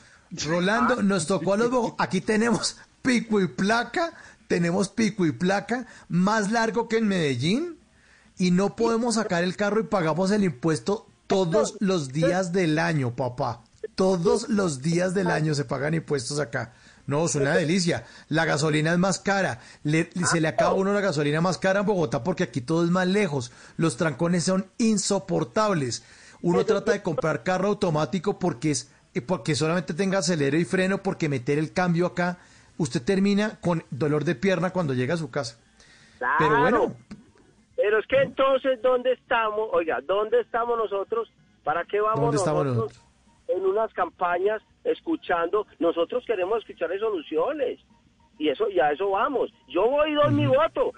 Y así me engañen. Pero yo, yo por ejemplo, para decir un, un político a mí, un político me dice, hermano, si usted vota por mí, va a tener que acostumbrarse a oír los huecos. Si usted acostumbra, si usted vota por mí, eh, se va a tener que acostumbrar a este desorden de ciudad. Si usted va a, a- a votar por... No, no, deme soluciones para votar por usted. Pero no podemos decir, no, nos tenemos que acostumbrar. Ojo con esa frase. Rolando no se no, acostumbra. nadie está diciendo Pero eso. venga, Rolando, Nadie Rolando, va- vamos a hacer eso. este ejercicio. Rolando caldía- candidato a la alcaldía A la de alcaldía de Medellín. Medellín. Vamos a hacer elecciones Rolando, en el 2021. Rolando. Todos somos Rolando, Rolando. es la solución. Vote Rolando en el tarjetón. Rolando es la solución. Rolando, Bueno, cuéntelo. usted aquí, ¿qué le promete a la gente de Medellín? ¿Cuáles son sus propuestas de cambio? Bueno, dígame, dígame una de las propuestas que quiera escuchar usted como ciudadano. Dígame usted. Ah, no, ¿qué- pues si no es las que tiene yo no usted que es vivo el alcalde. Medellín. Y Eso, usted, por eso usted, es que nos usted es el tiene que candidato. convencer. Eso, Claro, por a eso. ver. Una mesa, Bueno. en una mesa hay, hay temas. Entonces me dice, "Eh, Rolando, ¿qué haría usted por la salud de Medellín? Há- Hágame la pregunta, porque es que eso es lo que... Bueno, listo, es- yo le hago la pregunta, le voy a hacer la pregunta, listo. Y, eh, y, eh, nuestro candidato Rolando, eh, bueno, vamos a sacar en la mesa el tema de la salud. Rolando, en cuanto a la salud de la gente de Medellín, ¿cuáles son sus propuestas? Listo. Las propuestas, como, como ciudadano en ese momento, en ese momento como candidato, ojo pues, que es que esa es la diferencia. Aquí A venimos a decir, lo, bien, lo, vinieron, lo, lo dijeron todos los alcaldes, porque yo estoy muy enteradito de esos temas, vienen a tumbar los edificios y a dejar las mismas administraciones y a dejar los mismos cuatro médicos. Medellín tiene el, el centro de Buenos Aires, lo tumbaron hace seis años y en dos administraciones no puede podido enter- entre- entregarla. Esa es la corrupción que hay aquí. Seis años lleva, no lo digo yo, puede leerlo toda la prensa, métase ahí en, en Teleantioquia, cuánto tiempo lleva y en cuántas alcaldías lleva el centro, oiga, el centro de Buenos Aires, centro de salud. Aquí no es mostrar cifras, aquí mostrarle resultados. Cuando usted me dice a mí qué propone usted, primero, Medellín tendrá la red hospitalaria a las 24 horas. Eso lo escuché yo en un candidato, eh, Enrico. Es que a, los ciudadanos hay que mostrarles resultados. A, los ciudadanos no les interesa que usted le- les cobre dos pesos más de impuestos, pero muéstrenle resultados. Pero yo le tumbo, le, le legalizo 25 centros de salud. Mire usted esto. Oiga, esto, es- esto no tiene presentación cuando en plena pandemia en la red hospitalaria de Medellín se cerraron 11 centros de salud, que porque no había presupuesto, eso no tiene presentación, y eso es lo, a donde yo no me trago el cuento. ¿Por qué? Porque ¿cómo va a decir que usted, en este momento, donde la gente necesita más espacios de salud, necesita más médicos, necesita más atención, usted me venga a cerrar centros de salud, saque la plata de donde sea, preste de donde sea, hermano, pero la red hospitalaria tiene que ser las 24 horas.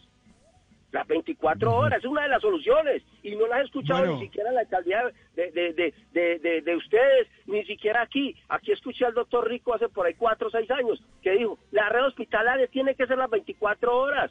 La gente en salud necesita servicios.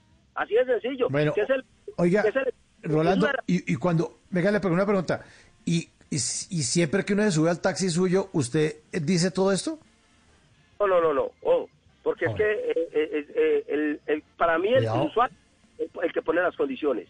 Si el usuario Ah, se queda callado, yo, yo quedo callado. O sea, es la derecha. Ah, bueno, bueno. Sí, porque no va a espantar, no me va a espantar a la gente que va a visitar la gran ciudad que usted tiene y en la que vive, la gran ciudad en la que usted vive, no me los espante. No me espante al visitante, al, al coreano que quiere invertir o al extranjero, no. Pero, o al turista que va a dejarles plata allá. Si usted lo espanta, cuidado. Bueno, cuidado es- porque... ¿Cómo, ¿Cómo se dio la solución? Esa es la solución que no la he escuchado. ¿A dónde está la Medellín las 24 horas despierta en la red hospitalaria? Necesitamos más médicos. Aquí no necesitamos cerrar. ¿O cuál es la propuesta? O sea, yo no, no- deme otro tema. Deme desempleo. Se- si quieren, ya me hábleme de empleo. Seguimos, seguimos con el tema de seguridad, don Rolando. ¿Qué propone? A Medellín, a Medellín y en todas partes. Aquí no necesitamos 100, 100, 100 policías en una esquina chateando. Aquí necesitamos dos policías solamente haciendo la tarea. Es así de sencillo. Aquí el comandante, nosotros tenemos unos focos de inseguridad que aquí nos roban en el Parque San Antonio, Plaza Botero, Oriental. Tenemos unos focos identificados, el gremio taxista lleva la información porque nosotros conocemos toda la problemática. Y entonces me dice mi general, ¿a qué hora, señor Rolando? No, a la hora que es 24 horas, que eh, la, la- la seguridad es 24 horas, a mí no me ponga horas. Es 24 horas. Y entonces, ah, pero yo le mandé 20 policías y le tomo la foto y le digo, mire lo que estaban haciendo sus policías cuando lo mandaron. Haciendo de todo menos haciendo la tarea de vigilancia. Entonces no me mande 20, mándeme dos comprometidos, vigilando y con el celular en el bolsillo o sin celular, haciendo la tarea. Entonces mire que es, es cuestión de pie de fuerza, es hacer bien la tarea. Es hacer, Bueno, hacer bien la tarea. Dígame otra. Bueno, hombre, mire, yo, yo, yo, eh, eh, está bien, está bien. No, no, aquí en, en, en Blue Radio y sobre todo en Bla Bla Blue, pues todas las opiniones son respetadas. Eso Eh, no se trata de... Y, y, y se trata... eh, aquí hablamos todos y hablamos de todo. No se trata aquí de convencer, todos tenemos diferentes puntos de vista. Seguramente el punto de vista de, de otras personas pues es, es- es distinto. Ya lo expone usted y está bien, está bien, está bien. Yo, yo veo que Medellín es una gran ciudad, es una gran, gran ciudad y me muero por volver a vivir, a, a vivir a Medellín y tengo el proyecto, tengo el proyecto con mi esposa que es paisa, que es de Medellín, de devolverme porque me parece una ciudad espectacular, muy buena. Vuelvo a, vivir en Medellín otros dos años, otros 20 años. Pero pues cada uno ve el vaso vacío o medio vacío o medio lleno. Cada uno ve la oportunidad o cada uno ve un, un problema en cada oportunidad o una oportunidad en cada problema. ¿no? Que eso es lo que hacen los japoneses, ¿no? Cada problema es una oportunidad. Rolando, muchas gracias por comunicarse con nosotros aquí en Bla Bla Blue. Le mando un abrazo. Siga camellando allá en Medellín en su taxi, lleva 30 años. Y obviamente, como buen oyente de Bla Bla sabe que nosotros nos despedimos con una canción que tiene que ver con algo de lo que nos contó. Pues aquí está, una canción que tiene que ver con el, el, el, el parque automotor. Mi cacharrito, sí. A veces estamos llenos de cacharritos, según Rolando. Esta es una de las muchas historias que suceden conmigo. Primero fue el susto cuando lo del león aquel. Después era prohibido fumar y me encontré con dinamita. Todo eso sin contar el tremendo impacto que me llevé con la historia de la chica del gorro. Mandé mi Cadillac al mecánico hace días. Hace tanto tiempo que en verdad lo merecía. Y como necesito tanto el carro, lo llevé a revisar. Bip. Quiero reparar mi Cadillac. En estas circunstancias el patrón me sugirió prestarme aquel cacharro que en el fondo apareció. Y cuando el Cadillac reparaban yo usaba aquel perol. Bip, bip. Esa cafetera era un perol. Bip, dubi, dubi. La red era ovalada y el arranque era de mano. El freno frenaba un poco retrasado. Temblaba como un loco atacado de Sambito. Sí, señor, bip, bip. Daba pena ver aquel perol. Bip, dubi, bip, dub, dubi. Montei mi cacharrito a una gran velocidad. De 10 millas por hora recorrí por la ciudad. Y en cuanto yo paré, una morena a mi lado se montó. Bip, bip. La chica se prendió de mi perol. Bip, dubi, dubi, dubi. Y muchas otras chicas que encontré por el camino estaban encantadas de montar en mi Oiga, ¿cómo le pareció el oyente? ¿Cómo le pareció Rolando? Hombre, está, está un poquito negativo, Rolando. Pero un Es poquito, ¿no? Un poquito. Me da la impresión de que era un poquito, ¿no? Es que, es que Mauricio, eso, eso resulta siendo muy curioso. Es co- como cuando usted habla con gente de, qué sé yo, de Argentina, de Brasil, de Chile, y le dicen, Colombia es una maravilla, Colombia es un país, el berraco, Colombia, Es el qué berraco, rico sí. vivir allá. Sí, sí, Eh, Y uno dice, no, pero es que Colombia. Colombia es una porquería. Esto, lo otro". Y ellos dicen, porquería. no, pero es No. que ustedes tienen Colombia, esto, lo otro, una... No. E- Entonces yo creo que ahí cuando usted está como en medio de todo eso, no ve el panorama como debería ser. Los toros se ven distintos desde la barrera. Y mire, Sí, yo sí. también le confieso, yo, si fuera por mí, en este momento viviría en Medellín. Me parece Pero ya- una ciudad espectacular. espectacular. Espectacular. Es, es una ciudad espectacular. Y lo digo yo que soy rolo de papá rolos. O sea, yo soy más boyaco. Yo comí chu- chuguas, navios, cubios, todas las vainas que comen los boyacosaurios. Mi papá, mi papá era de Sutatensa, Boyacá. Y yo soy el más más bogotano del mundo. Y Medellín me parece una chimba ciudad. ¡Oh! Lo máximo. Lo máximo. Claro, pues uno le- pero depende de las gafas con las que uno lo vea, ¿no? Mire, hay oyentes ahí. Simon, hay oyentes ahí contando y haciendo parte de estas conversaciones para gente despierta. ¿Qué dicen los oyentes? Mire, tenemos varias opiniones. Por acá nos dicen, joda, Gulema es negativo, no le cuadra nada, no joda. dicen, me imagino cómo será en la casa. Ah, pero esos frijoles, con sal y sin sal. Que el huevo, no, el, huevo está muy duro, no, que muy blandito.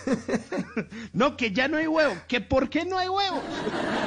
Rolando, es con cariño, hermano, pero es que cariño, de verdad está muy negativo.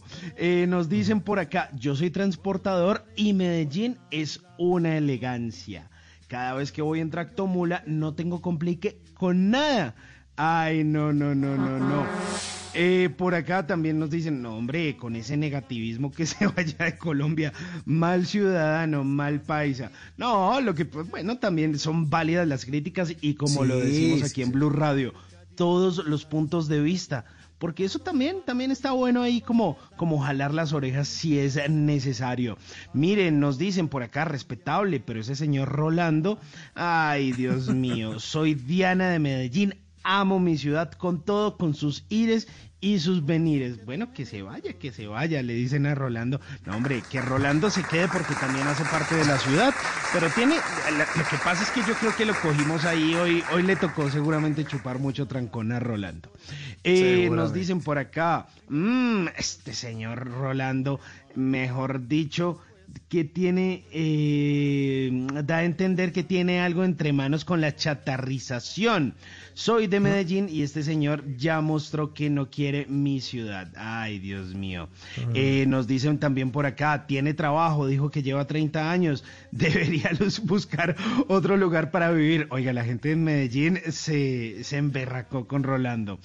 Eh, también nos dicen, hey, él se queja de la movilidad, pero ¿qué propone sin chatarrizar? El ciudadano que tiene un vehículo viejito necesita trabajar, eh, pues en él, ahí sí mejor dicho. Eh, también nos dicen, díganle a Rolando. Díganle gracias, gracias con su comentario y que no volveré a Medellín. No, hombre, ¿cómo que no van a volver Hombre, a hay Medellín? que ir a? Medellín. Rolando, no, no, no. no Hay que ir a Medellín. Increíble, increíble. Increíble. Eh, y por último nos dicen, Mauricio, si en realidad quiere volver a vivir en Medellín, vos siempre vas a ser muy bienvenido acá, se refieren a Mauricio Quintero, Eh, vos y toda la gente que quieras, eh, que la quiera conocer. Muchas, muchas gracias por esas hermosas palabras para mi ciudad. Bienvenido siempre vos, Simón, y todos. Oigan, muchísimas gracias. Gracias. Muchísimas gracias. Muchas gracias. Bueno, un mensaje también de voz. Oigan este.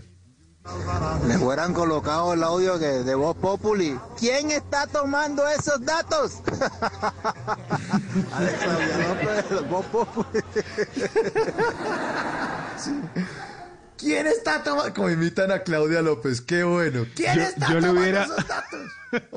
Yo le hubiera puesto uno de Carlos Antonio Vélez. No me gusta, no me gusta Medellín, no me gusta la avenida, no me gusta el metro cable, no me gusta. Lo que a mí sí me gusta es la información, las noticias que nos tiene Simón Hernández. Bueno, cuéntelo del riñón, porque es que me tiene aterrado esa noticia, Simón. ¿Cómo Oiga, no, imagínese que una señora que sufría de insuficiencia renal durante tres años había tenido que someterse a diálisis. Y bueno, un complique, otro. Y entonces imagínese que en medio de todo eso, eh, pues un vecino de una ciudad de donde ella vivía en Nashville, en el estado de Tennessee, pues dijo, oiga, ¿sabe qué? Yo le voy a regalar eh, un riñón a esta señora porque es que yo la veo que va, que vuelve, que la diálisis, la veo sufriendo y la veía salir de su casa y pues como que la cosa como que no estaba como, como tan chévere. Y entonces, eh, bueno, le, le- le dijeron a, a- su hijo, pues los vecinos le dijeron, oiga, no, pues tenemos que hacer algo para solucionarle la vida a la señora, a su mamá, ¿qué hacemos? Entonces él se reunió con los vecinos y les dijo, ¿sabe qué? Pues mi mamá está por cumplir 66 años, lleva tres años con este problema eh, haciéndose la diálisis. Pues yo creo que yo le voy a regalar un riñón de cumpleaños. Imagínese usted recibir un riñón de cumpleaños. ¿Y quién regala un riñón de cumpleaños? Pues resulta que él decidió regalarle el riñón y fue al hospital, le dijo a la mamá, oiga, ¿sabe qué? Yo le voy a regalar el riñón, toda la cosa. Eh, fueron al hospital y a pesar de que era el hijo, resultó que no era compatible el riñón, Mauricio. Ah, no, no, no, qué ¿Cómo así? ¿No le servía? No le servía a pesar de que era su mamá, a pesar de que hicieron exámenes, toda la cosa. Cuando le fueron a hacer la, eh, ¿cómo se llama eso? La instalación del, del riñón, el trasplante de- del riñón, no, pues que no, que no era compatible. ¿Qué hicieron? Pues para que no se perdiera el riñón, pues tuvieron que ponérselo a otro paciente y la señora hoy sigue eh, en fila de donantes. Por ahora, eh, pues eh, se registró en ese hospital, o al menos en, en Tennessee, en Nashville, eh, él fuera el primer donante vivo que tenían en esa ciudad y la señora sigue esperando que alguien le pueda donar el riñón. Bueno, lo importante ahí fue el gesto que el hijo le quiso dar el riñón, pero no se logró. qué vaina, qué vaina esos regalos que no se Ah, pueden dar. 12.59, vamos llegando al final de Bla Bla Blue con también otra buena canción para despedirlos. Aquí está esta salsita buena. Si supieras, si supieras qué, qué programa el que tenemos este martes. Ya les voy a anticipar a quién vamos a tener de invitado. Si supieras, en Bla Bla Blue. Hola, ¿cómo estás? Te ves igual, te ves igual. Hola, qué linda estás. Te ves igual, te ves igual. Hace tiempo que yo no, no sé de ti. Te he buscado, te he llamado. Bueno, uno en punto, llegamos al final de Bla Bla Blue. A todos muchas gracias por su sintonía. Eh, y tendremos eh, este martes, o sea, ya hoy martes a las 10 de la noche, a Iván Villazón. Nada menos y nada más que Iván Villazón va a ser parte de estas conversaciones para gente despierta. Aquí en Bla Bla sí, un aplauso para Iván. Buenísimo. Viene de lanzamiento, tiene una buena canción que queremos que todos la escuchen y además recordar toda su discografía y además que nos cuente cosas de su vida que está haciendo, cómo le ha ido en pandemia y eso para todos los seguidores de Iván Villazón. Los tendremos entonces ahí pendientes y vamos a hablar con Carlos Arias, que es nuestro especialista en política y en análisis. ¿Qué va a pasar con Colombia y con el mundo? Sobre todo porque ganó un presidente, eh, la- ganó uno de los candidatos que yo creo que nadie esperaba que ganara en la presidencia de Estados Unidos. Joe Biden ganó. que- yo, yo juraba que iba a ganar Trump. ¿Usted qué pensaba, Simón? Dijo, no, ¿Sabe? esto- Yo pensaba que los demócratas, y sigo pensando eso, que los demócratas no se esperaban que ganaran y por eso Nadie. habían puesto un candidato tan flojo que no transmitía absolutamente nada.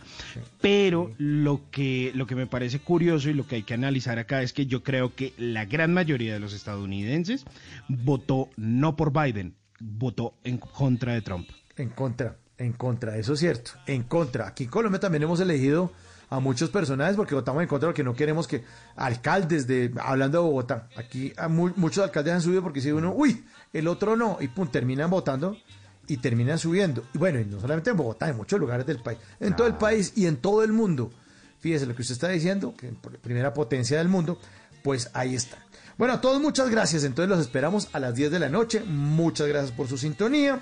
Ya lo saben, gracias también a nuestro querido invitado a la primera hora, Tito Puchetti, que lo pueden oír ya este viernes en la transmisión del partido Colombia-Uruguay. Vamos con todo, vamos por esos tres puntos allá en Barranquilla, con toda, con toda, vamos a la transmisión por Blue Radio y todo el cubrimiento de en Mañanas Blue. Estaba diciendo que mañana se iba a discutir el tema de, de- de toda la alineación. Parece que un- no está contentos con ciertos jugadores. Ya mañana, don Tito eh, Puchetti le estará contando eso en Mañanas Blue 6 AM para todos los oyentes de Blue Radio. También muchas gracias a nuestros queridos emprendedores que hicieron también parte de estas conversaciones para gente despierta, a Sandra Loaiza y a David Bustamante, a nuestro querido oyente Rolando allá en Medellín, eh, que se esté tranquilo, que se tome un, buen refresco y, y que siga siendo oyente de Blue Radio. Aquí estamos todos para hablar de todo y para opinar de todo, eh, porque eso hace que nosotros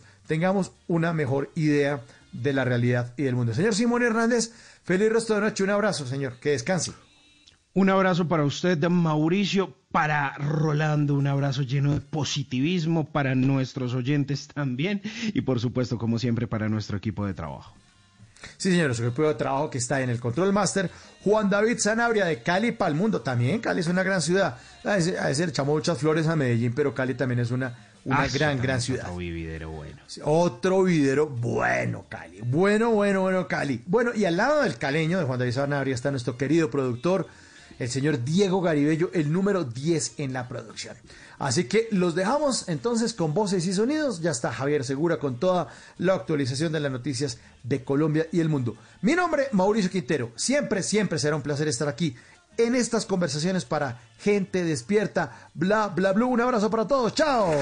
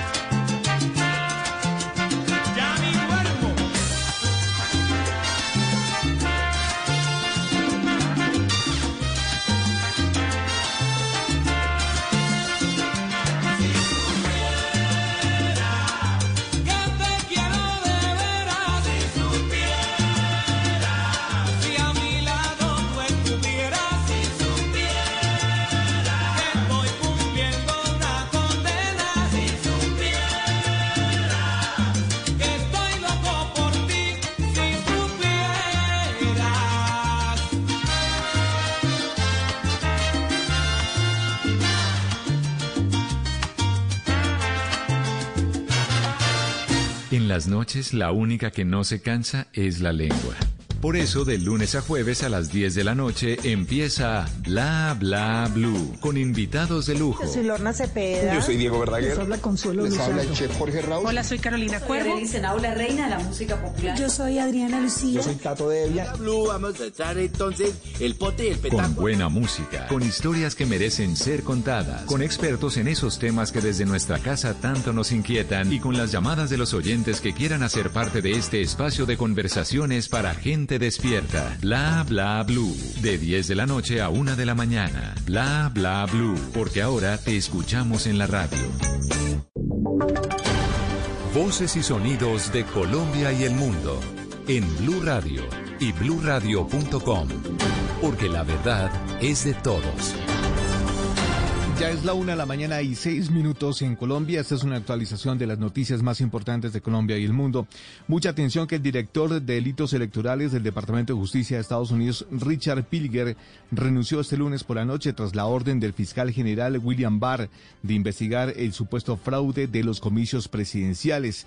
Esta dimisión llega después de que Barr eh, criticara el papel de la división de Pilger de instruirse de todos los fiscales del Departamento de Justicia para investigar las supuestas irregularidades en las pasadas elecciones presidenciales antes de que los resultados sean definitivos. Estás escuchando Blue Radio. Una de la mañana y seis minutos. ¿Y qué va a pasar con los políticos del Centro Democrático que apoyaron la reelección del eh, presidente Donald Trump? Temen que le cierren la puerta en Estados Unidos después del triunfo de Biden. La información la tiene Michelle Quiñones. La senadora María Fernanda Cabal fue una de las que más mostró su apoyo al candidato Donald Trump. Inclusive salió en una foto con la imagen del líder republicano y la frase Trump 2020. Dijo que no tiene nada que ver ese apoyo con su relación con Estados Unidos. No, no creo que tenga ninguna relevancia el tema del apoyo. También habló de las supuestas inconsistencias en la elección de Joe Biden. O sea que depende ya y en manos estará de los jueces y finalmente de la Corte Suprema de Estados Unidos decidir si se repiten, si se recuentan, si se extraen una parte de esas balotas que son inconsistentes o si se vuelve a hacer una elección en general. Otro de los miembros del Centro Democrático que mostró su apoyo a Trump fue el representante Cristian Garcés. Para mí no existe ninguna duda o riesgo de que Estados Unidos nos vaya a cerrar las puertas. En Estados Unidos no se ponen con bobadas, allá se fijan en los objetivos, en la búsqueda de resultados, en la defensa del bien general por encima de intereses particulares. Dijo que lo que debe hacer el gobierno ahora es fortalecer los puentes de comunicación con Estados Unidos. Una de la mañana y siete minutos en Cali, las autoridades capturaron a 30 personas que pertenecían a una banda dedicada al robo de vehículos. Entre los detenidos está toda una familia dedicada a este delito. Carlos Aponte. En las últimas horas, 30 personas fueron capturadas en la ciudad de Cali por las autoridades. Estas personas estaban vinculadas a una organización delincuencial identificada como Los Magníficos que se dedicaba al hurto de vehículos. Llama la atención de las autoridades que dentro de esta organización un clan familiar entero desarrollaba estas actividades ilícitas. El general Manuel Vázquez, comandante de la Policía Metropolitana de Cali. En la modalidad de alado, estos delincuentes hurtaban los vehículos para desguazarlos y luego comercializarlos a través de autopartes. En lo que va corrido este año, tan solo esta organización había hurtado vehículos a evaluados en 1.500 millones de pesos. Esta organización delincuencial también está investigada porque a través de las redes sociales generaban extorsiones a sus víctimas para devolver los vehículos hurtados. Una de la mañana y ocho minutos, aunque Barranquilla cuenta con una draga permanente para el mantenimiento del río Magdalena, persisten los problemas en el canal de acceso al puerto de esa ciudad. Daniela Mora. Por la formación de una nueva barrera de sedimentos, el calado en el puerto de Barranquilla descendió a los 9.3 metros, aunque en marzo de este año se firmó un contrato superior a los 22.800 millones de pesos para el dragado permanente en el río Magdalena. Este lunes, un buque con 35.000 toneladas de clinker debió aligerar su carga en el puerto de Cartagena por superar el calado autorizado. Lucas Ariza, el director de ASO Portuaria, aseguró que tener una draga permanente no ha sido suficiente para mantener en condiciones óptimas el canal de acceso al puerto de la ciudad. Tendremos que esperar a que terminen su trabajo de dragado, que digamos que lastimosamente estos desvíos es algo que debemos evitar por lo costoso que es para los usuarios del puerto y para el mismo puerto de Barranquilla. El directivo agregó que de no mejorar las condiciones en el canal navegable, por lo menos otras dos embarcaciones programadas para arribar a Barranquilla en esta semana